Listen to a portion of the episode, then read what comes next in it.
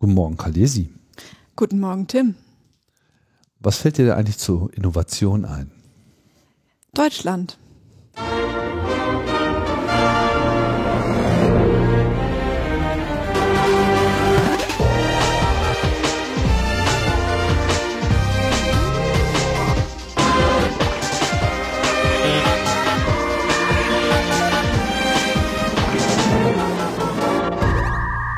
Logbuch Netzpolitik Nummer 450 vom, was haben wir denn jetzt? 12. Januar 20. 13. Heute ist Freitag, der 13. Oh, echt? Ja. Stimmt. Uhuhu, Freitag der 13. 2023. Okay. Das sind also diese goldenen 20er. Das fängt ja gut an. ja, mal, mal gucken, wie das, äh, wie das so läuft. Ja. Hallo, Linus ist nicht, äh, nicht da heute, weil der kann nicht. Ja, und deswegen haben wir passend zum Freitag, den 13. Pech und äh, müssen mit mir Vorlieb nehmen. es, es könnte Schlimmeres geben. Khalil. Es könnte Schlimmeres geben. Ja, finde ich super. Du äh, springst ein. Bist ja nicht das erste Mal da, sondern das dritte Mal. Wenn ich das richtig in Erinnerung habe. Habe ich das richtig in Erinnerung? Das ist korrekt. Das ist korrekt. Okay, super. Mal gucken. Immerhin ein, einmal war ich schon korrekt. Wir notieren das mal. ähm, man liegt ja nicht irgendwie immer, äh, immer so ganz richtig mit den Voraussagen. Aber die goldenen 20er sind auf jeden Fall fest gebucht, Leute. Ja, der Glaube versetzt Berge und man muss auch einfach ein bisschen durchhalten. Die letzten goldenen 20er haben auch ein bisschen auf sich warten lassen in der Dekade. Könnte man so sehen, ja. Ja, also so schlimm. Also es kann ja immer noch schlimmer kommen. Aber dann halt erst in den 30ern. Davon bin ich ja schon noch zum Glück weit entfernt. Mhm. ja, die Innovation, ne? Das ist echt so eine Sache mit der Innovation. Also äh, Deutschland, also wa- warst du, du warst noch nie auf der CES, nehme ich mal an, ich auch nicht. Ja, ich glaube, das ist auch als äh, insbesondere Netzpolitik und ähm, Privacy-Aktivist keiner Veranstaltung, bei der man dabei gewesen sein muss. Nee, definitiv äh, nicht. Die Rede ist von der Consumer Electronics Show, einer äh, Fachmesse für Unterhaltungselektronik und genau so kommt es auch immer wieder rüber. Und das ist so ein bisschen so eine bla bla bla Messe, habe ich immer so den Eindruck. Ja, da werden die Technologien vorgestellt, ähm, mit denen wir uns dann rumschlagen müssen und ähm, die für Politiker einordnen und erklären müssen und auch erklären müssen, warum es eine blöde Idee ist, vor allen Dingen. Ja, das ist so ein bisschen, ist es so ein bisschen wie, es, äh, äh, ich würde sagen, das, das, das deutsche Äquivalent dazu ist die IFA. Was mal auf einer IFA? Nee. Auch ganz schlimm. Hallen voll mit Fernsehern. Ja. Und jedes Jahr grübeln sie darüber nach, mit welchem Slogan man jetzt sozusagen das langweilige Produkt Fernseher neu verkaufen kann. Dann ist es irgendwie 3D, ja, was auch immer, 3D, ich meine, 3D-Fernseher hat sich einfach mal null äh, durchgesetzt, wie auch sonst eigentlich nirgendwo. Ähm, dann ist es wieder, keine Ahnung, irgendwie jetzt 8K. Ja, gibt immer noch keinen 4K-Content, aber man muss sich jetzt schon einen 4K, Fern äh, 8K-Fernseher kaufen und, und all so ein Quatsch. Und so ist es, glaube ich, bei dieser CES auch.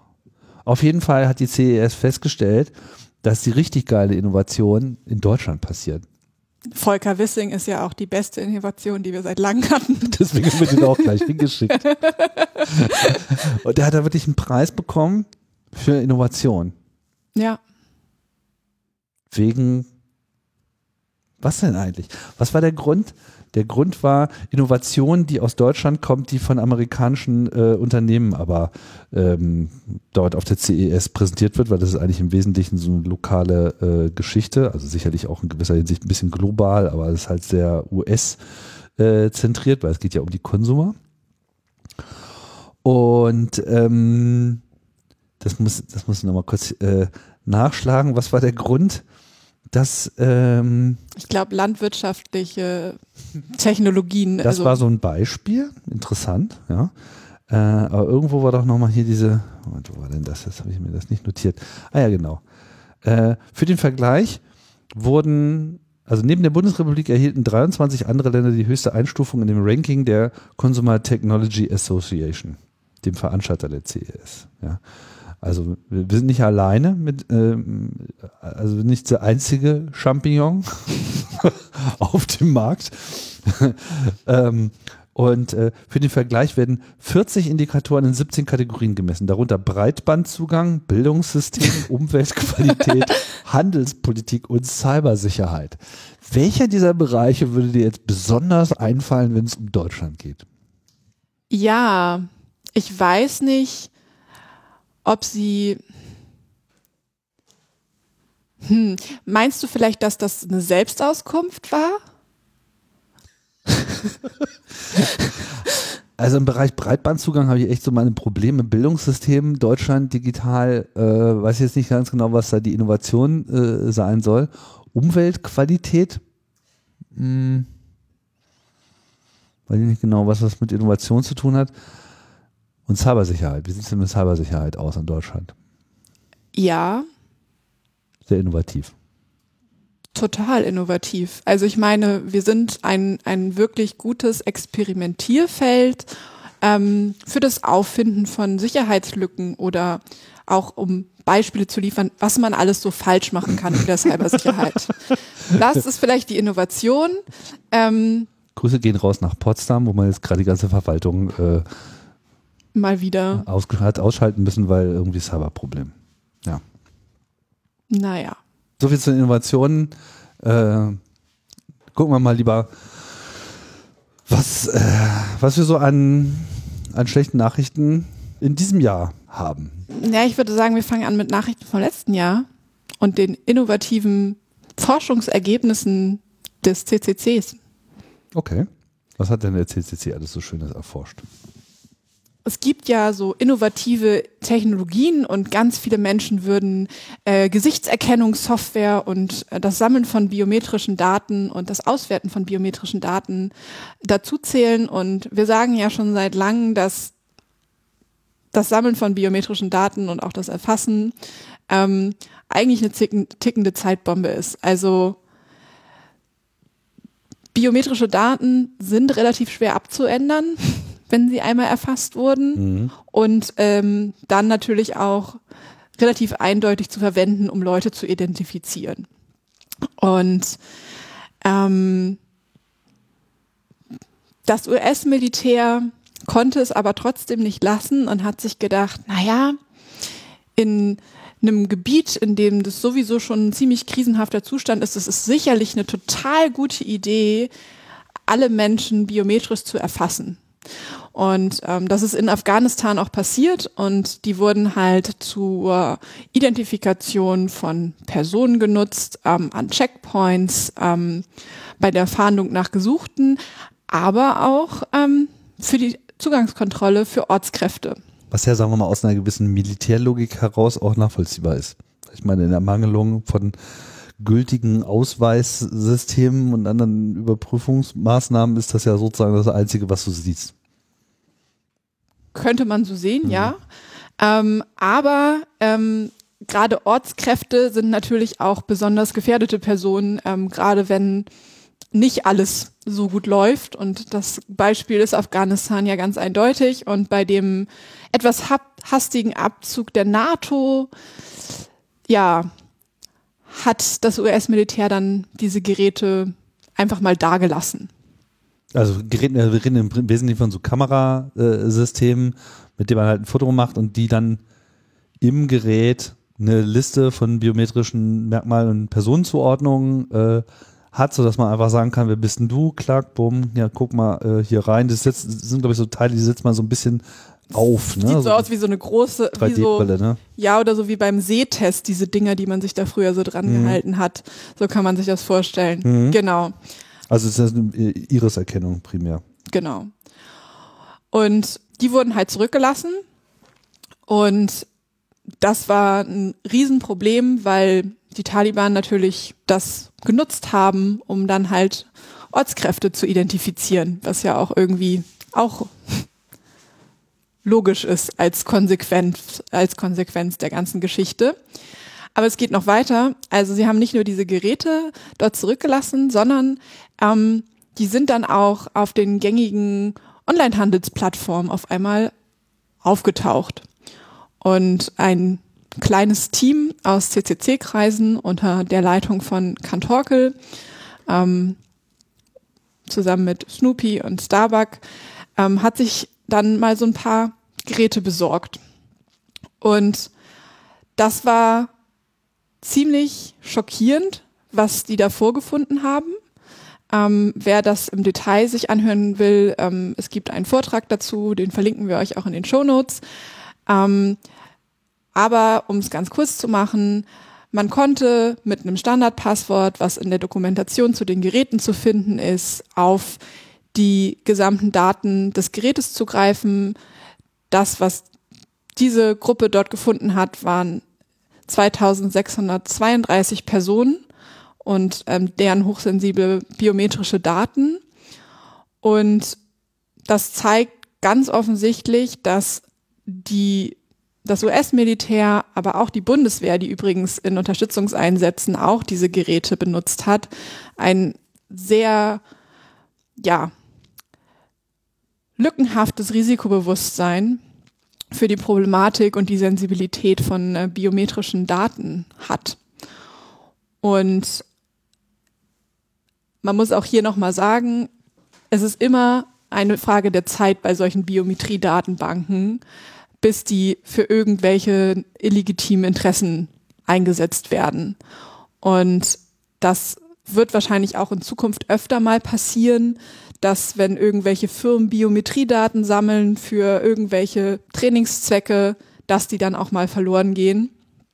Und das ist echt gefährlich, um es ganz kurz zu machen. Genau, und das ist das, das, das Problem. Ich meine, das ist natürlich jetzt auch ein, ein technisch schlecht gelöstes Problem, weil klar, die Geräte sind natürlich alle lokal mit diesen Datenbanken ausgestattet, weil man kann nicht davon ausgehen, dass man irgendwie auf irgendein Internet äh, zugreifen kann, was ja dann sowieso nochmal ein anderes Problem hat. Also man lädt quasi immer aktualisierte Personenlisten in die Geräte rein, die dann halt Iris-Scan machen. Keine Ahnung, ob die noch andere äh, Faktoren sich angeschaut haben, aber ich glaube, es ging hier primär um Iris-Scan. So, die ist ja ausreichend eindeutig. So, dann äh, matcht man das halt auf diese Person und diese Zuordnung mit den äh, biometrischen Merkmalen liegt da halt drauf. So, und äh, dann werden diese Geräte halt so zurückgelassen und niemand denkt darüber nach, dass da auch noch Daten drauf sind. Jetzt wäre es ja jetzt nicht so schwierig, da so einen Knopf anzubringen. Ja? Wenn man den zehn Sekunden lang drückt, dann wird irgendein interner Schlüssel weggeworfen und alle Daten sind sozusagen gelöscht. Also entweder gibt es diesen Knopf nicht oder keiner hat ihn gedrückt. Das ist also entweder eine Frage, äh, ist die Technik für solche äh, kritischen Situationen geeignet, um eben nicht noch äh, Schaden im Nachgang zu erzeugen? Oder waren die Möglichkeiten technisch da, aber sind dann organisatorisch nicht genutzt worden, weil äh, es ihnen dann einfach zu schnell ging mit dem ganzen äh, Kram. Naja, und die Geräte sind halt jetzt auf Ebay äh, zu kaufen. No? Da hat der äh, Club die halt auch gefunden und sich angeschaut und ja, 2632 äh, Personen gefunden. Und das sind ja dann alles Personen, die eben mit dem Militär zusammen, also nicht alle vielleicht, ne, also vielleicht wollten sie auch noch andere Leute erkennen, aber vor allem, hast du ja gesagt, ne, durch diesen, äh, die Kontrolle, wer darf denn überhaupt Zugang haben zu einem militärischen Bereich, das ist halt dann im Prinzip sind es sozusagen Kollaborationslisten. Das heißt, wenn jetzt die Taliban mit diesen Geräten durch die Gegend laufen, können sie halt die Leute eindeutig identifizieren. Genau. Oder zumindest können Sie identifizieren, weiß ja nicht, welche Metadaten da noch angezeigt werden, aber wahrscheinlich, wenn da eh alle Daten drauf sind, dann wird ja auch grün oder rot äh, auch noch mitzusehen sein. Ja, und also vor allen Dingen, weil die auch an, an Checkpoints eingesetzt wurden, kann man wahrscheinlich auch noch relativ gut nachverfolgen, wo die Personen sich bewegt haben. Also mhm. anhand der Location der Geräte ähm, und ob sie da drin sind oder nicht. Und ähm, von daher ist das auch problematisch, auch vor dem Hintergrund, dass diese ganzen, ich sag mal, Rettungsaktionen von Ortskräften auch nicht be besonders gut laufen. Und ähm, ja, braucht man eigentlich nichts mehr zu sagen, außer ähm, biometrische Daten sammeln ist wirklich, wirklich immer eine sehr heikle Geschichte, die in der Regel dafür sorgt, dass ähm, Leute gefährdet werden. Also das, das Sammeln von biometrischen Daten ist irgendwie immer ein Riesenthema und total problematisch. Ähm, in dieser Afghanistan-Geschichte hat sich das ganz besonders gezeigt. Aber ähm, das ist auch eine Geschichte von, von 2022 noch gewesen. Also der Dezember hat auch nicht besonders rühmlich geendet. Ähm, da ist ähm, ein Projekt bekannt geworden der University of North Carolina. Und im Rahmen von diesem Projekt haben Forscherinnen ein Datenset von biometrischen Daten zusammengestellt, ähm, was sie aus YouTube-Videos gescraped haben von Transpersonen in ihrer Transition, das heißt während ähm, der Hormontherapie und die Veränderungen in den biometrischen Daten festzuhalten, um Menschen zuverlässig in ihrer Transition anhand ihrer biometrischen Daten erkennen zu können. Also ähm, und das ist aus ganz, ganz vielen unterschiedlichen Perspektiven so falsch. Also zum einen ist ähm, dieses Sammeln von den Daten passiert ohne die Zustimmung der Menschen, die diese Videos kreiert haben, ähm, einzuholen. Zum anderen ist äh, die Motivation dahinter gewesen, was wirklich völlig absurd ist. Also das Forschungsprojekt wurde anderem auch vom FBI ähm, finanziert, ähm, dass potenzielle Terroristinnen Hormonpräparate einnehmen könnten, um ihre biometrischen Daten zu verändern. Ernsthaft? okay. Und mhm. das ist sozusagen so dieses, wie könnte man ein irgendwie trainiertes Daten, äh, trainierte AI täuschen? Naja, man könnte ja Hormonpräparate einnehmen, um seine biometrischen Daten oder sein Äußeres zu verändern. Und deswegen brauchen wir jetzt ein Datenset. Und das heißt, man wird jetzt schon des Terrorismus verdächtigt, wenn man 30 Tage lang hintereinander bei McDonalds gegessen hat.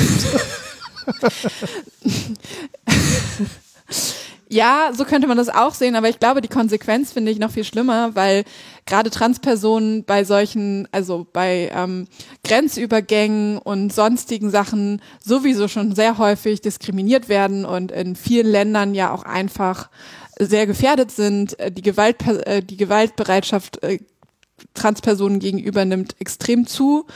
Und ähm, jetzt eine Software zu schaffen, die auch sehr eindeutig sagen kann, ähm, diese Person nimmt äh, Hormone ein und äh, ist in einem Transitionszustand, ähm, sorgt natürlich dafür, dass Transpersonen noch viel mehr gefährdet werden und dass es sozusagen eine Soft, theoretisch eine Software gibt, die irgendwelche Regime oder sonst artig motivierte Personen dabei unterstützt, Leute zu erkennen. Und ähm, das ist halt einfach so ein Risikobewusstsein. Ich meine, das ist ein wissenschaftliches Projekt gewesen, wo man sich natürlich auch fragt, dass das auch ethisch überhaupt abgesegnet würde und dass es dann auch noch äh, von FBI gefundet wird, ist natürlich wirklich schon echt hart. Also das ist wirklich, zeugt echt von null Risikobewusstsein und auch irgendwie null Sensibilität ähm, für dieses Thema und auch ähm, für eine Orientierung ähm, der gesamten Wissenschaft auch, um Transpersonen auch zu schützen, vor allem. Hm. Ich meine, wenn man sich äh, anschaut, was so in den letzten Jahren im Bereich Gesichtserkennung und damit meine ich gar nicht mehr nur so Gesichtswiedererkennung, sondern überhaupt, sagen wir mal, das wissenschaftliche Verständnis, was man alles aus einem Gesicht heraus lesen kann. Äh, ich habe mich damit nicht zu intensiv beschäftigt, aber man sieht ja immer wieder interessante äh, Paper und so äh, Videos, wo so Ne, man hat dann so irgendwie so, so zehn Slider, bei denen man sozusagen alle Merkmale eines Gesichts einfach feintunen kann. Du kannst irgendwie ein Gesicht älter machen, du kannst ein Gesicht männlicher, weiblicher machen, du kannst ein Gesicht äh, kränker oder gesünder aussehen lassen, symmetrischer, asymmetrischer. Also all diese ganzen Faktoren, die dazu führen, dass eben Gesichter äh, quasi komplett gemorpht werden von einem Gemütszustand auch in den anderen, ne? also optimistischerer Blick, depressiver Blick, also all diese ganzen Faktoren sind mittlerweile bekannt. Das ist sozusagen nichts Besonderes. Und man sieht das ja auch bei diesen ganzen Fake-Videos, äh, dass man ja mühelos von einem Videobild auf äh, ein äh, erzeugtes Videobild die Optik des Gesichts ändern kann, aber dabei eben sozusagen alle Elemente, äh, auf die es einen in dem Moment ankommt, auch äh, erhalten beziehungsweise dann eben auch feintunen kann. Und das muss man uns irgendwie auch klar machen, dass diese ganze mh, biometrische Erfassung mehr oder weniger ein Abfallprodukt jetzt sein wird unserer ubiquitär vorhandenen Bilderflut von Menschen. So, also es ist ja kaum, gibt ja kaum noch Leute, die nicht irgendwie massig Bilder von sich zu äh, erzeugen, einfach weil jeder ein Smartphone in der Hand hat, Selfies gemacht werden. Vielleicht nicht jeder postet und es gibt natürlich auch ein paar Leute, die da ein bisschen zurückhaltender sind. Aber wir sehen ja auch, wie viele Leute da überhaupt nicht äh, zurückhaltend sind. Und da das eben alles in der Öffentlichkeit ist, wird es eben auch alles gescannt äh, werden. Und die eigentliche Frage ist halt jetzt, wenn man sozusagen diese Datenflut jetzt noch hat und die Erfassung sozusagen so einfach ist, was kann man jetzt noch regulieren, was kann man jetzt eben noch überhaupt äh, verbessern? Naja, und ich glaube, man muss halt auch einfach ganz grundsätzlich darüber sprechen, ob man diese Technologien auch teilweise überhaupt bauen will. So. Also, weil es halt wirklich äh, häufig halt dramatische Konsequenzen hat und auch wirklich viel Raum für Missbrauch einfach da ist. Ähm, und ich glaube, das ist einfach so ein Thema, wo man so ganz generell drüber sprechen sollte. Also unabhängig davon, ob Bilder online verfügbar sind, wie jetzt bei diesen Transpersonen, wo man sagen könnte, naja, ihr habt das halt online auf YouTube gestellt, deswegen konnten wir es halt scrapen. Es ist halt immer was anderes, ob du es halt auf YouTube gestellt hast oder ob du eine wirklich eine konzentrierte Sammlung der Sachen hast, wo dann drauf steht, hier sind übrigens X drin, ähm, weil dann können natürlich Leute darauf zugreifen und sagen, okay, dann machen wir jetzt mal daraus irgendwie ein Erkennungssystem. Klar, ich meine, das ist eine ethische Frage, aber ich meine, du weißt auch, das, es wird einfach passieren.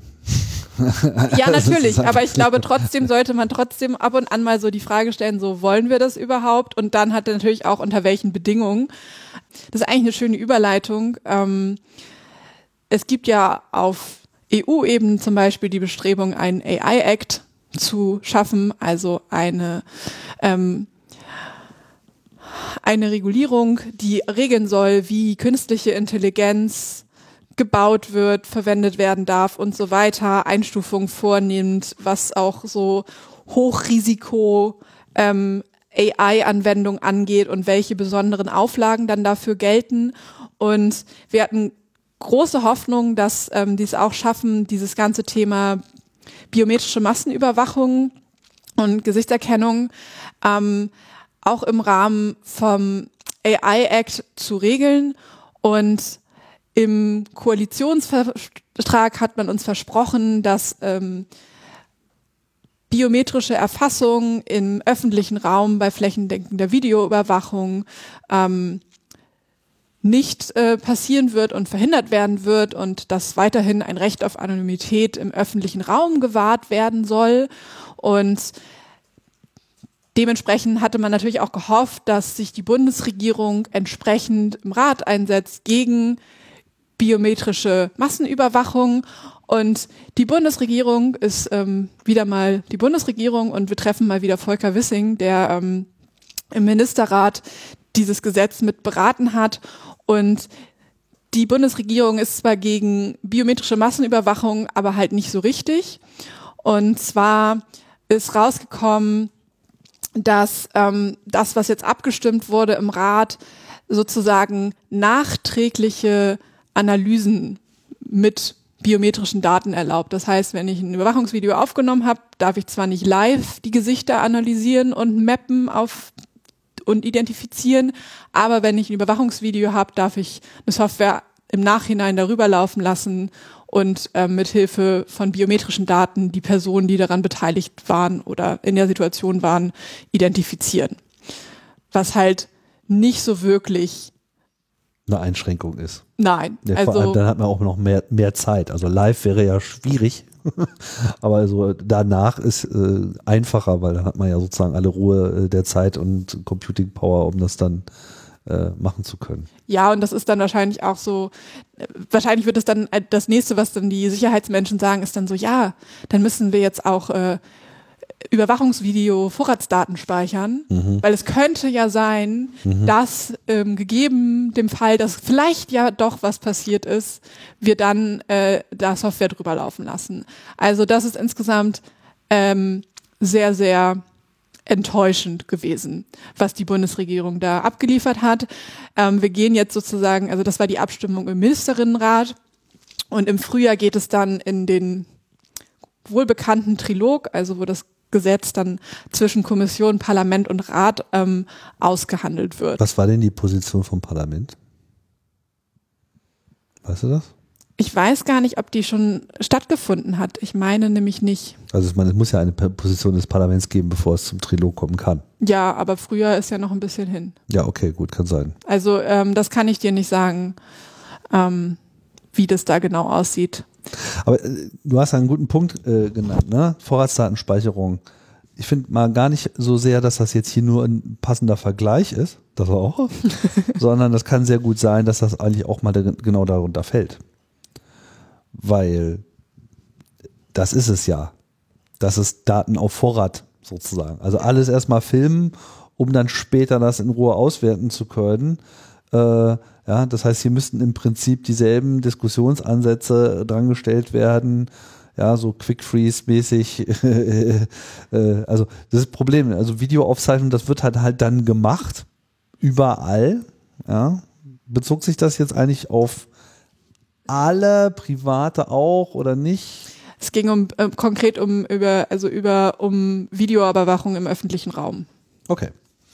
Also privat ist sozusagen nochmal ein anderes Problem, ne? ob man das dann äh, darf und das würde ich halt meinen, das sollte dann eben genauso äh, verboten werden, aber natürlich auch gerade was den öffentlichen Raum betrifft. Ne? Das heißt ja, dass man äh, Vorratsdaten anlegt im öffentlichen Raum.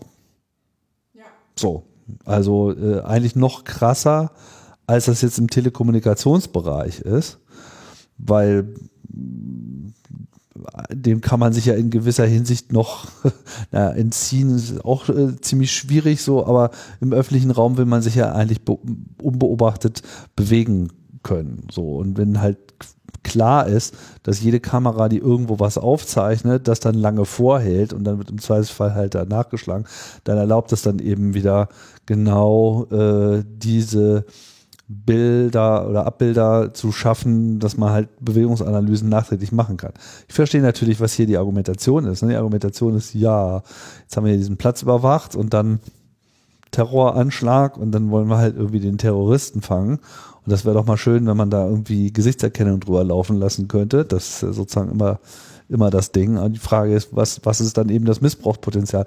Und wie wir das ja eben so schön gesehen haben bei diesen militärischen Geräten in Afghanistan, wenn die Daten halt erstmal rumliegen und wenn die Anwendung von solcher Auswertungssoftware einfach ist, und das wird es in zunehmendem Maße sein, wie eben Clearview, dann muss zumindest auch klar sein, dass es sich hierbei um eine Rechtsverletzung handelt, weil wenn es das nicht ist, dann äh, ist sozusagen der dem Missbrauch dieser Daten natürlich Tür und Tor äh, geöffnet. Naja, und man muss halt auch einfach sagen, auch bei sehr vielen Argumenten, die die Sicherheitsbehörden da anbringen, muss man halt auch häufig sagen, dass viele Sachen, also es gibt ungefähr noch so 20 Schritte in der Ermittlungsarbeit, die man tun könnte, bevor man zu solchen Maßnahmen greifen muss.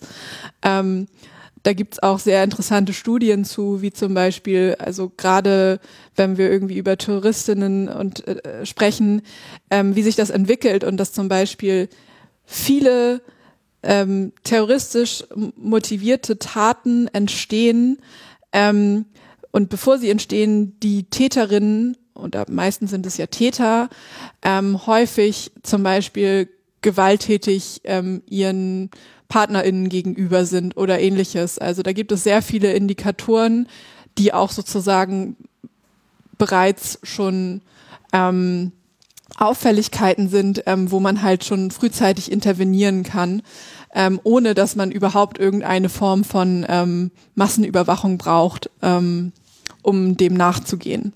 Aber das mal nur so am Rande. Also das ist auch in unserer Chatkontrollendebatte immer wieder Thema. Ähm, wie erkennt man eigentlich solche Taten und Täter und ähm, das ist halt ein Thema und ähm, ich glaube, was auch interessant ist, einfach zu sagen, es gibt keine Erfassung, also es gibt keine Datenbasis von Strafverfolgungsbehörden dazu, wann Ermittlungen an fehlenden Daten gescheitert sind. Mhm. Also die sagen immer, wir brauchen mehr Daten, aber sie können nicht sagen, wir konnten Ermittlung X nicht zu Ende führen, weil das Datum gefehlt hat, sozusagen. Also das ist. Also ähm, also behauptet wird es, aber es ist sozusagen nicht belegt. Es ist nicht belegt, es ist jetzt nicht in der Statistik irgendwie erfasst. Mhm. Und ähm, geschweige denn, dass man mal Studien dazu gemacht hätte. Genau. Mhm. Also es ist irgendwie immer so ähm, ein Bauchgefühl und das Bauchgefühl sagt einem, dass ähm, mehr Kompetenzen mehr gut sind. Mehr Kompetenz, mehr gut. So sieht's aus.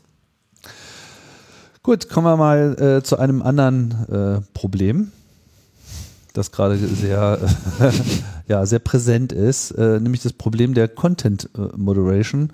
Und da müssen wir natürlich jetzt äh, vor allem mal wieder über unsere Freunde reden, die Social Networks, vor allem Twitter weil äh, Elon Musk, seitdem er da irgendwie mit einem wilden Besen äh, rumkehrt, äh, vor allem nicht nur, aber vor allem auch äh, die Leute rausgeschmissen hat, die halt Content Moderation machen in den einzelnen Ländern. Ich weiß nicht, gibt es überhaupt noch welche? Also ich glaube in Brasilien ähm, sind äh, fast alle rausgeschmissen aus dem Content Moderation Team. Und das ist natürlich besonders interessant. Ähm, irgendwie fühlt sich ja 2023 an wie ähm, die Wiederkehr von 21. Die Wiederkehr. Mhm. Und ähm, also für den Kontext in Brasilien wurden ähm, diverse Regierungsgebäude ähm, gestürmt und ähm, das wurde natürlich, wie so häufig, auch ähm, über Telegram zum Beispiel organisiert, aber auch über andere Kanäle. Und ähm, in, im Zusammenhang mit dieser Content Moderation Geschichte ähm, und Twitter ähm, hat man auch irgendwie schon den ersten Punkt von, von Problemen von Content-Moderation, weil Content-Moderation ist super komplex und hängt sehr davon ab, ob den Content-Moderatoren die Probleme, die Debatte, der Slang, ähm, was auch immer in den Ländern bekannt ist, in dem sie den Content moderieren. Und ähm, dementsprechend wird ja dann auch Meldungen nachgegangen. Und bei Twitter liegt natürlich jetzt die Vermutung nahe, ähm, dass dadurch, dass das Content Moderation Team in Brasilien de facto nicht vorhanden ist, konnte Twitter einfach in diesem Momentum gar nicht angemessen auf diesen Sturm der Regierungsgebäude reagieren. So, das vielleicht einmal zu der Brasilien-Geschichte. Wobei es jetzt nicht, auch nicht nur äh, Twitter eine Rolle gespielt hat, sondern da geht es um Telegram, da geht es um Facebook, da geht es um äh, im Prinzip alle Chat-Clients, also da kam ja alles äh, zum, zum Einsatz. Und ähm, Facebook hat zwar gesagt, ja, oh, nee, wir waren da auch irgendwie schon im Vorfeld äh, dabei, aber am Ende war es eigentlich auf allen Plattformen möglich, diese Informationen zu bekommen. Und das hat sich ja irgendwie über Wochen aufgebaut und das war ja im Prinzip so eine, ne, so 6. Januar äh, recreated vom, vom ganzen Playbook her.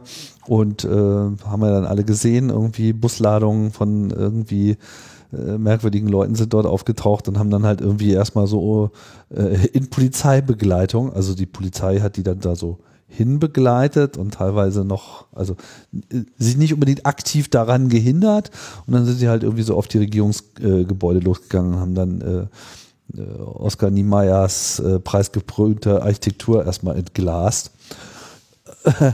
Immerhin wurden sie danach auch noch so in großen Mengen festgenommen. Das hat ja irgendwie in den USA nicht so gut äh, funktioniert. Aber das, das Ganze äh, lässt natürlich jetzt irgendwie äh, drauf blicken, so wie ist es denn eigentlich mit dieser ganzen Content Moderation? Und wenn man mal bei Facebook schaut, also bei Facebook gibt es jetzt gerade den Fall, dass die Firma, die für Facebook äh, in Schwarzafrika äh, die Moderation gemacht hat, das, also das ist sozusagen outgesourced obwohl es sich dabei auch um ein amerikanisches Unternehmen halt äh, handelt, aber die haben dann irgendwie in, wo war das, in Kenia, glaube ich, ein, ein Team gehabt, die sozusagen die äh, für, für das äh, afrikanische, also alles, was sozusagen südlich der Sahara ist, für all diese Länder äh, die Moderation gemacht haben. Und das Unternehmen stand wohl auch äh, ohnehin schon unter äh, Druck, weil so die Arbeitsbedingungen wohl nicht die besten waren, die Bezahlung wohl äh, auch nicht. Da ist die Rede von irgendwie so zwei Dollar die Stunde äh, und sowas in der Größenordnung. Ähm, und äh, Mitarbeiter, die dort gearbeitet haben, haben wohl so diese Tätigkeit äh, im Wesentlichen als psychische Folter äh, beschrieben. Ich weiß nicht, ob das jetzt sozusagen sich ausschließlich auf die inhaltliche Arbeit bezieht oder auf die Arbeitsbedingungen in diesem Unternehmen dann auch noch zusätzlich. Aber äh, das kennt man ja, dass im Prinzip, ich meine, Content Moderation muss ja mal vorstellen, was, was du da für ein was du da für einen Scheiß zu sehen bekommst. Ja, und ich glaube, was halt auch, also es wird halt, glaube ich, massiv unterschätzt. Also es ist auch, kommt auch immer auf die Firma drauf an, wie das geregelt ist, wie Content-Moderatorinnen bezahlt werden. Häufig werden die auch auf Bas Bas basierend darauf bezahlt, wie viel Content sie moderieren. moderieren. Ähm, und das Problem, was du hier hast, ist halt einfach, ähm, Facebook und Co. benutzen natürlich irgendwie künstliche Intelligenz, um das irgendwie, um halt äh, ihre Seiten nach ähm, bestimmten Content und bestimmten Stichworten durchzukämmen und irgendwie Hasskommentaren und so weiter. Und dann kommen natürlich noch die Meldungen dazu. Und dann hast du halt unterbezahlte äh, Content-Moderatorinnen, die zum Beispiel ja auch keine psychische Betreuung bekommen für dieses ganze Zeug, was sie sich da antun müssen, mhm. die ähm, davon abhängig sind, dass sie möglichst viel auch irgendwie schaffen. Das heißt irgendwie, ähm, ich finde Hasskommentare lesen manchmal schon sehr belastend und jetzt stell dir vor, jemand hat dich an deinen Rechner gefesselt und du musst nur Hasskommentare lesen und musst es auch einschätzen, ob das jetzt problematisch ist oder eher nicht so problematisch. Also das ist wirklich Wahnsinn, eine wahnsinnige Arbeit, die die Menschen da leisten und ähm, das benötigt eigentlich auch sehr viel Fingerspitzengefühl und Wissen, ähm, was ich halt vorhin auch schon meinte, über die aktuelle Situation vor Ort. Und ähm, weil wir jetzt so Content Moderation als, als das große Überthema haben, Content Moderation ist ja jetzt kein neues Thema. Also mit diesem Problem sind wir ja eigentlich konfrontiert, seitdem es große Social Media Plattformen gibt. Also es hat, es hat ein bisschen gedauert, es hat ein bisschen gedauert, ja. Bis man das gesehen hat, weil am Anfang war das ja alles noch äh, ganz toll. Ach so. Ja, am Anfang war das ganz toll. Mhm. Twitter und so, das war ein, ein, ein Blumengarten, war das, weil, weil sich da ja sozusagen nur die Aufgeschlossenen getummelt haben und sich kreativ haben äh, ausüben können und dann war man dann sehr überrascht, als die Leute dann irgendwann böse wurden. Ja, und ich glaube, da haben, also das ist ja auch so eine Historie, wo man viel gelernt hat. Also ähm, wie man sozusagen, welchen Content man blockt und basierend auf welchen Sachen. Also dass halt sozusagen zum Beispiel es nicht sinnvoll ist, wenn nur das amerikanische Headquarter sagt, das ist gut, das ist schlecht, das mhm. ist gut, das ist schlecht. So am besten noch so den übersetzten Content von einer möglichst weit weg befindlichen Location ähm, zu moderieren und überhaupt keinen Kontext zu haben. Also Content-Moderation funktioniert halt immer nur mit Kontextualisierung. Genau, super lokal. Ja, also das ist halt wirklich ein Thema. Und ähm, alle Versuche, auch das komplett mit künstlicher Intelligenz äh, zu lösen, führen halt auch einfach zu massiven Overblocking von Sachen. Also das ist auch eine Problematik, die sehr wohl bekannt ist und auch eine große Sorge. Ähm, äh, ich war vor ein paar Wochen gerade in Wien bei ähm, der OSZE, ähm, wo es wirklich um dieses Thema ging, halt AI-basierte Content Moderation Tools und ihre Gefahr für Freedom of Expression, aber auch Freedom of the Media. Ähm, und da ist auch wirklich eine große Sorge da, dass es halt auch einfach gefährlich werden kann, wenn man halt einfach irgendwie verstichwortete Sachen hat, aber auch zum Beispiel viele Dinge von irgendwelchen Protesten oder ähm, Demos, die auch irgendwie ähm, wo auch Gewalt im Spiel ist, ähm, da kann es natürlich auch sein, dass solche automatisierten Content-Moderationstools erstmal anspringen und dann ähm, diese ganze Dokumentation von dem, was da passiert, einfach erstmal weg ist, was halt auch ein Riesenproblem ist. Also es ist auf jeden Fall kein einfach zu lösendes Problem, ne? weil, weil wir eben auch wirklich immer in diesem Spannungsfeld von auf der einen Seite möchte man nicht overblocken, ja, aber auf der anderen Seite will man auch nicht nicht blocken. Also man ist ja sozusagen beides kein Idealzustand. Da gibt es nicht irgendwie so, man muss unbedingt in die eine Richtung gehen, weil nur da ist es richtig. Sondern wenn du halt einfach zu viel verhinderst, dann schränkt es halt irgendwie Meinungsfreiheit, schwieriges Wort geworden, ne? So ein bisschen, also sozusagen, also das kann dann sozusagen im entweder intentional oder eben zufällig legitime und vielleicht eben auch wichtige und überlebenswichtige Informationen unterdrücken, die man eben eigentlich sehen wollen würde oder die zumindest einen Teil der Gesellschaft sehen möchte. Und auf der anderen Seite, wenn du sagst, äh, ja okay, dann schrauben wir das halt wieder zurück, dann äh, bist du in der Situation, wo dann eben wieder äh, 80 Prozent nur noch Hate und Spam und Scam äh, ist. Und da irgendwie eine goldene Mitte zu finden, ist schwierig, weil man könnte ja auch fast sagen, das Problem lässt sich nicht lösen, dann müssen wir also einfach die Quelle des Problems abschalten. Und das kann es ja dann auch wieder nicht sein, weil dann hätten wir überhaupt gar kein Social Media. Und ehrlich gesagt, so schlimm Social Media ist, so richtig so ohne, wäre jetzt auch nichts, oder?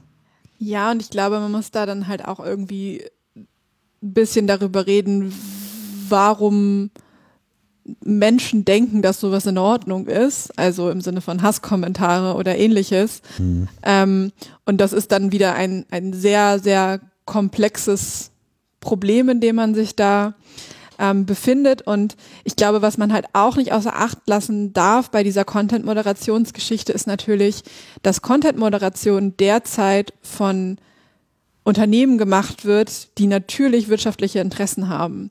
So, das heißt, die haben natürlich auch ein Interesse in bestimmten Regionen sich zu halten ähm, und deswegen fällt gegebenenfalls Content-Moderation auch unterschiedlich aus. Ähm, und das ist dann halt auch wieder, was man dann so in Frage stellen kann. Okay, wie gut ist eigentlich, dass so eine Geschichte in der Hand von wirtschaftlichen Akteurinnen ist? Und wenn sie in der Hand von wirtschaftlichen Akteurinnen ist, müssen wir es dann nicht irgendwie enger regulieren, wie das ausfallen darf oder nicht ausfallen darf. Also zum Beispiel dieses ganze Thema, ähm, das ist ja auch von Plattform zu Plattform sehr unterschiedlich. Was passiert eigentlich, wenn ein Kommentar gelöscht wird oder geblockt wird? Gibt es dann eine angemessene Beschwerdestelle und ähm, reagiert diese Beschwerdestelle dann auch und kann man irgendwie ähm, widers ähm, dem Ganzen widersprechen und ähm, führt das dann auch dazu, dass zum Beispiel der Account wieder freigegeben wird oder halt auch nicht. Haben wir ja auch bei Twitter total schön gesehen, als äh, die ganzen Journalistinnen einfach mhm. geblockt wurden, weil sie halt kritische Berichterstattung durchgeführt haben. Und das ist halt so wieder diese ganze Problematik. Es obliegt halt dieser riesengroßen äh, kapitalistischen Plattform, was denn dann okay ist an Spielregeln auf ihrer Plattform und was nicht. Ähm, was halt auch ich meine, ich finde das in gewisser, ich meine, die Alternative wäre ja zu sagen, man bräuchte jetzt sozusagen einen staatlichen Mechanismus, das zu machen. Und der wird zwangsläufig, also das wird sich schon technisch nicht lösen lassen. Das willst du auch nicht. Das, das, und das außerdem genau will man auch genau das wiederum auch nicht, dass das jetzt äh, so eine staatliche Hoheitsaufgabe. Von daher würde ich sagen, ist schon okay, äh, gut, man kann sich jetzt fragen, ob so ein Outsourcing okay ist oder nicht. Aber das hat, glaube ich, in diesem Zusammenhang hier auch der Berichterstattung, die wir hier aufgreifen, eher so arbeitsrechtliche Gründe und nicht per se so, weil die benutzen ja am Ende trotzdem die Tools von Facebook oder wem auch immer. Also, ne, wie schon erwähnt, also hier kommt mittlerweile ich kann es fast nicht mehr hören, den Begriff, also sagen wir mal Machine Learning, ja, weil mit, mit, mit Intelligenz hat das jetzt nicht so viel zu tun, sondern es sind halt einfach äh, die Software-Algorithmen, die jetzt in den letzten Jahren so erfolgreich waren, die man jetzt gemeinhin als künstliche Intelligenz bezeichnet, das ist halt Maschine des Lernen. Das heißt, äh, man hat halt im Prinzip äh, so permanentes äh, so Trainingsmuster, das heißt Fotos, äh, Videos, Text, all das, was irgendwie klar gefleckt wird, sagen wir mal, jetzt ist hier so ein typischer Dschihad-Aufruf, ja, so, äh, oder was auch immer, oder so typische Hasskommentare, die halt äh, abgesetzt werden, dann fließen die in diesen Lernprozess rein und kriegen so das Tag mit, das sind Dinge, die wir nicht sehen wollen. So, ne? Das heißt, die Maschine lernt dadurch immer besser, äh, von welcher Art so eine Nachricht ist. Das ist natürlich kein kontextuelles Lernen, sondern das ist immer nur, das ist ein, das ist ein. Aber das ist sozusagen kein Lernen, was in dem Kontext der Kommunikation äh, richtig funktioniert. Das ist noch, das wäre dann sozusagen die, die eigentliche Intelligenzebene. Äh, Kommen wir sicherlich auch gleich nochmal drauf, wenn wir über ChatGPT reden. Das ist ja im Prinzip genau deren, deren Versprechen, diese Kontextualisierung äh, dort richtig zu machen. So. Aber, aber das sind sozusagen die Werkzeuge, mit denen die arbeiten. Trotzdem wäre es natürlich sinnvoll, äh, nicht eine staatliche Durchführung, aber so eine staatliche Drübersicht zu haben. Also dass es sozusagen so eine Berichtspflicht gibt. Das, und dass man auch Stichproben testen kann. Ja, weil man, diesen Content kann man nicht. Das ist so viel und schlimm noch dazu. Ne? Also du kannst ja nicht die komplette Arbeit, die diese Teams machen, dann auch noch überprüfen. Aber es muss zumindest die Möglichkeit geben zu sagen, wir wollen jetzt hier mal stichpunktmäßig reingehen und und, und uns zeigen lassen, was wird aussortiert und was, äh, was wird durchgelassen, um, um das sozusagen überprüfen zu können. Ja, und das ist ja auch interessant. Also ich glaube, das war auch schon mal Thema im Zusammenhang mit dem deutschen Netzwerkdurchsetzungsgesetz, dass ähm, die dann vielleicht reporten, wie viel, wie viele Sachen gemeldet wurden und wie viel sie runtergenommen haben und so weiter und so fort. Aber zum Beispiel wenig Daten darüber vorlagen, wie viele Sachen widerrechtlich runtergenommen wurden. Also sozusagen, also im Fachjargon sagt man ja dann gerne Overblocking. Also wenn diese Erkennungsmechanismen ähm, sowohl durch Menschen als auch durch Maschinen dazu geführt haben, dass Content geblockt wurde, der eigentlich nicht hätte geblockt werden dürfen. Ähm, und das ist natürlich die Problematik. Also muss da dann halt auch ein sehr fein eingestelltes Reporting hinbekommen, um das auch ähm, rechtssicher zu gestalten. Mhm. Ja, bleibt ein schwieriges Feld, äh, die Content Moderation. Aber es gibt äh, eine Gruppe bei Access Now, die sich mit dieser Frage generell mal auseinandergesetzt hat.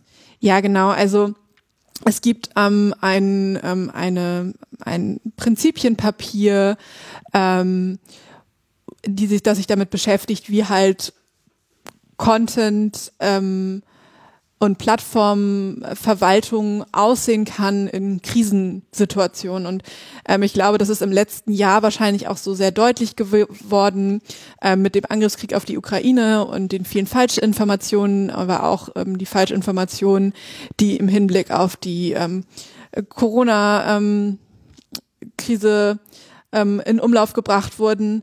Und dass es halt wir sehr häufig in Situationen enden, wo es sehr, sehr schwierig ist, ähm, das zu differenzieren und ähm, auch für die Plattformen und die Situationen, die sich da auch jeden Tag ergeben, immer sehr anspruchsvoll sind. Und Access Now hat mit diversen weiteren zivilgesellschaftlichen Organisationen einen Guide aufgesetzt, was denn passieren muss, damit man auch in Krisensituationen oder in Krisenzeiten ähm, grundrechtskonforme Content Moderation ähm, durchführen kann. Ähm, und ähm, da gibt es halt grundlegende Prinzipien, aber halt auch zum Beispiel, dass ähm, es bestimmte Protokolle gibt, ähm, um halt Szenarien zu evaluieren und vor allen Dingen, dass es halt auch eine regelmäßige Evaluierung von allen Maßnahmen gibt, ähm, auch eine Beobachtung der Situation, ähm, um auch zu schauen, ob das immer noch grundrechtskonform ist oder ob jetzt halt gerade wirklich Overblocking stattfindet, weil ähm, das äh, nicht mehr ins Bild passt. Und ähm, das ist halt ein sehr aufwendiger Prozess, der sehr viel Know-how ähm, und äh, Zeit drumherum bedeutet. Wer das im Detail interessiert, kann sich diesen Guide ähm, angucken. Und ähm, ja, ich glaube, das wird halt weiterhin sehr, ein sehr spannendes Thema werden. Also man sieht es halt jetzt sehr gut an Twitter, was halt so an, an Fallouts passiert, wenn Content-Moderatorinnen vermehrt rausgeschmissen werden. Ähm, und man sieht aber auch natürlich ähm, an vielen Gesetzgebungen, die sozusagen mehr Screening für zweifelhaften Content fordern, dass da auch die Personen, die diese Content-Moderation machen müssen, überhaupt nicht mitgedacht werden. Ja, und wenn wir gerade über Überwachung von Content sprechen, unser Innovationschampion, ähm, die deutsche Bundeswehr, Ja. ähm, hat er ja auch irgendwie so bisschen was mit Überwachung gemacht und auch noch im Inland, was ja eigentlich überhaupt nicht deren Aufgabe war. Stimmt. Also generell auch nicht im Ausland. Ja, das stimmt. Aber rechtlich ist das in, im Inland noch viel fragwürdiger als im. Ausland. ähm, ja, also es gibt natürlich äh, Organisationen, die bestimmte Kritik an ihrer Arbeit nicht so gerne sehen. Ähm, unter anderem auch die Bundeswehr.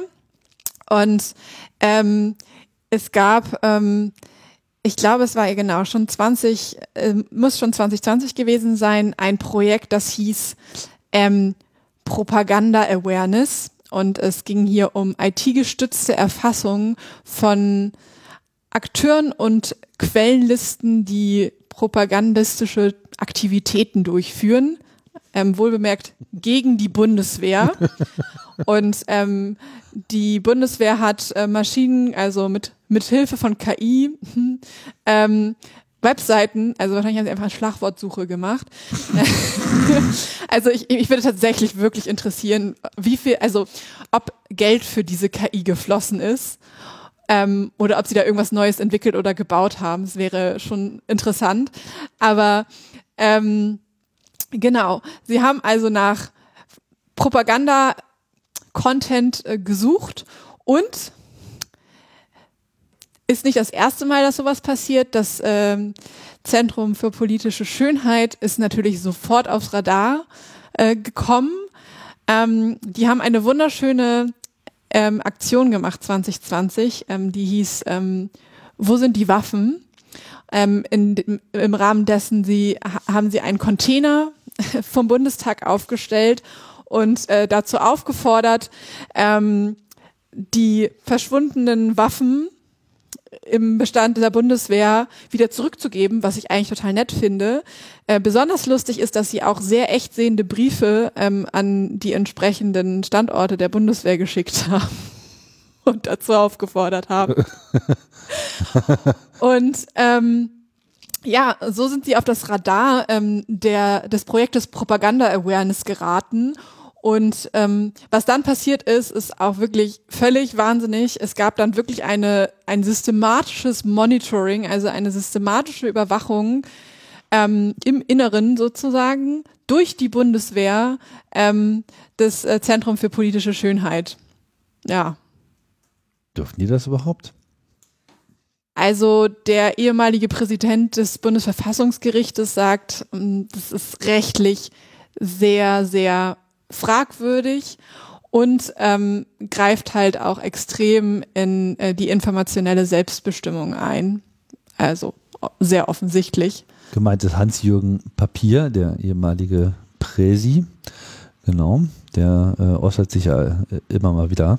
Und ähm, ja, ist ein ganz kluger Kopf. Tja, Ja. Mehr Überwachung von allem ähm, ist ja irgendwie immer das Ziel. ähm, findest du? weiß ich nicht. Ich bin so desillusioniert. Also ich habe immer so das Gefühl, also ja, bei allem habe ich so das Gefühl, durch die Hintertür ist es immer dann noch mehr Überwachung, Ich meine, es, die ist- uns es ist Haus steht. man wundert sich vielleicht ein bisschen, aber in gewisser Hinsicht, ich denke, diese Bestrebungen gab es schon immer. Und das Einzige, was sich äh, wirklich geändert hat, ist der Preis.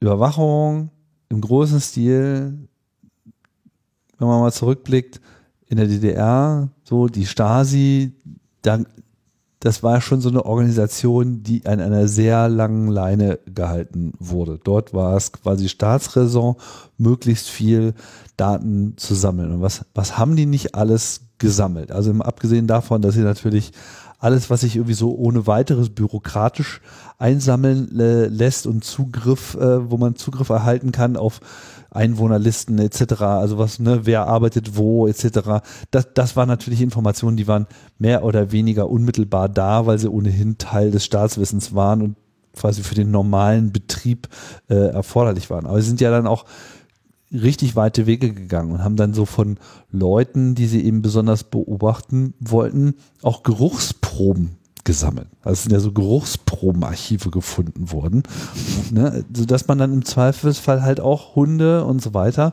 auf bestimmte Personen ansetzen kann und äh, bringen diese Startups nicht auf Ideen.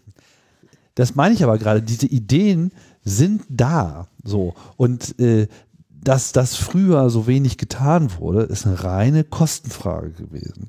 Und jetzt sind wir halt an einem Punkt angekommen, oder schon lange an mehreren Punkten angekommen, wo sich diese Preise immer wieder dramatisch gesenkt haben. Das, erstmal das Speichern von Daten. Ja, also überhaupt so viele Daten irgendwo abzulegen, war lange, lange Zeit ein Problem und ist dann so Ende der 80er Jahre mit dem Aufkommen von großen Festplatten irgendwann auch gar kein Thema mehr äh, gewesen. So, jetzt haben wir eben Kameras, die immer billiger werden von Speichermengen brauchen wir jetzt schon mal gar nicht mehr zu reden. Da gibt es im Prinzip beliebig viel Speicher. Ja, also wenn, wenn du irgendwie heute ein Petabyte speichern willst, dann, dann ist das irgendwie finanzierbar.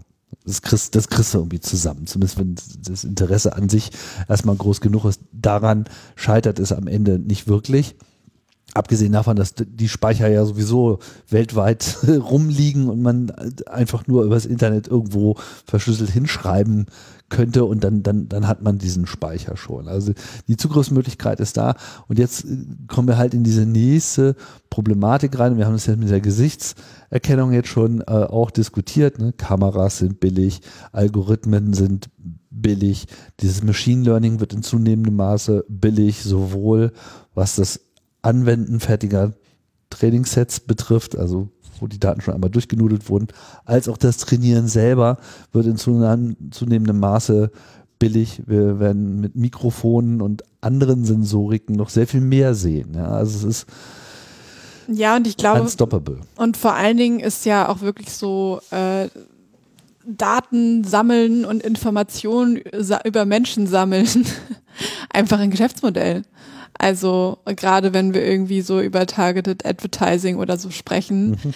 ähm, ist das ein Geschäftsmodell ähm, und also ein Großteil der Tech-Konzerne funktioniert einfach basierend darauf, dass es extreme Datenmengen über alle möglichen Personen anhäuft und weiterverkauft und irgendwie äh, um alles noch weiter zu personalisieren und ähm, dass das auch irgendwie für viele Benutzerinnen, äh, die sich da ja auch sehr machtlos einfach dem gegenüber fühlen. So.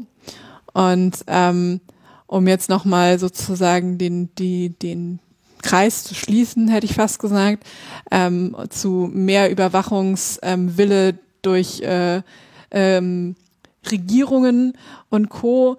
Ähm, da ist es ja natürlich auch immer so, dass ähm, wir haben natürlich mehr Technologie und die Argumentation von, von ähm, Strafverfolgungsbehörden ist natürlich, Technologie macht ihren Job schwieriger, also im Sinne von kriminell können, können sich besser verstecken und deswegen brauchen sie auch noch mehr Technologie, um Leute zu überwachen und ähm, da haben wir ja sozusagen, das ist ja sozusagen die Problematik, vor der wir regelmäßig stehen. Ähm, und dass das nicht ganz der Realität entspricht und sich Ermittlungsbehörden häufig auch einfach ein bisschen dumm anstellen, ähm, steht, glaube ich, auch äh, völlig außer Frage. Wie die Bundeswehr zum Beispiel. Aber es ist doch toll, dass die Bundeswehr mit so viel ähm, Meinst du vielleicht, dass die dann Praktikanten drauf abgesetzt haben und der dann immer das Netz durchsuchen musste? Ja, ich denke, das ist der Grund, warum wir jetzt den Innovationspreis bekommen haben auf der, auf der CES die Bundeswehr, das musst du dir mal vorstellen, durch den innovativen Einsatz moderner Forschungs- und Aufklärungstechniken, wie das ja im Militärjargon heißt, ist es ihnen gelungen, die Existenz und Aktivität einer öffentlich agierenden Künstlergruppe, die auf vor dem Bundestag in Bundeswehr-Tarnfarben in original Bundeswehr-Schriftzügen eine Aktion durchführt, darauf zu kommen. Das sind doch Lasergehirne. Also, Also, also mh, ich finde alles raus. die finden alles.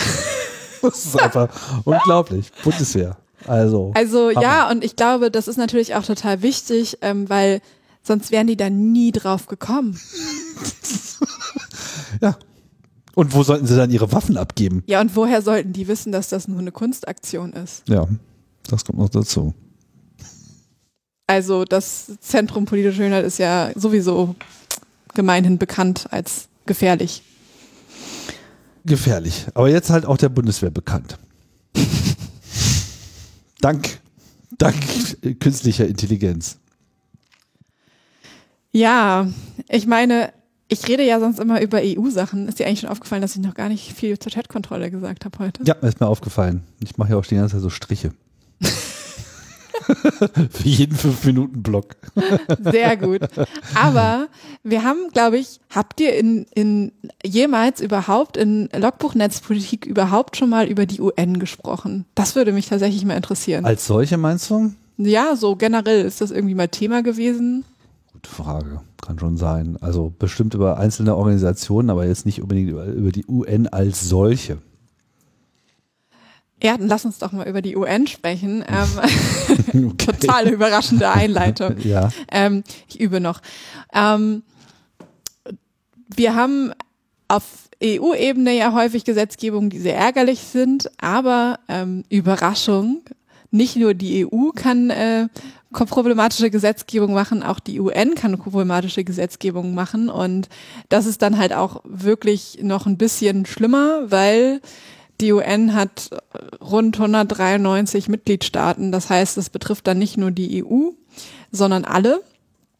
Und diesmal, ähm, der eine oder die andere hat das vielleicht schon gesehen, ähm, geht es um das UN Cybercrime Treaty.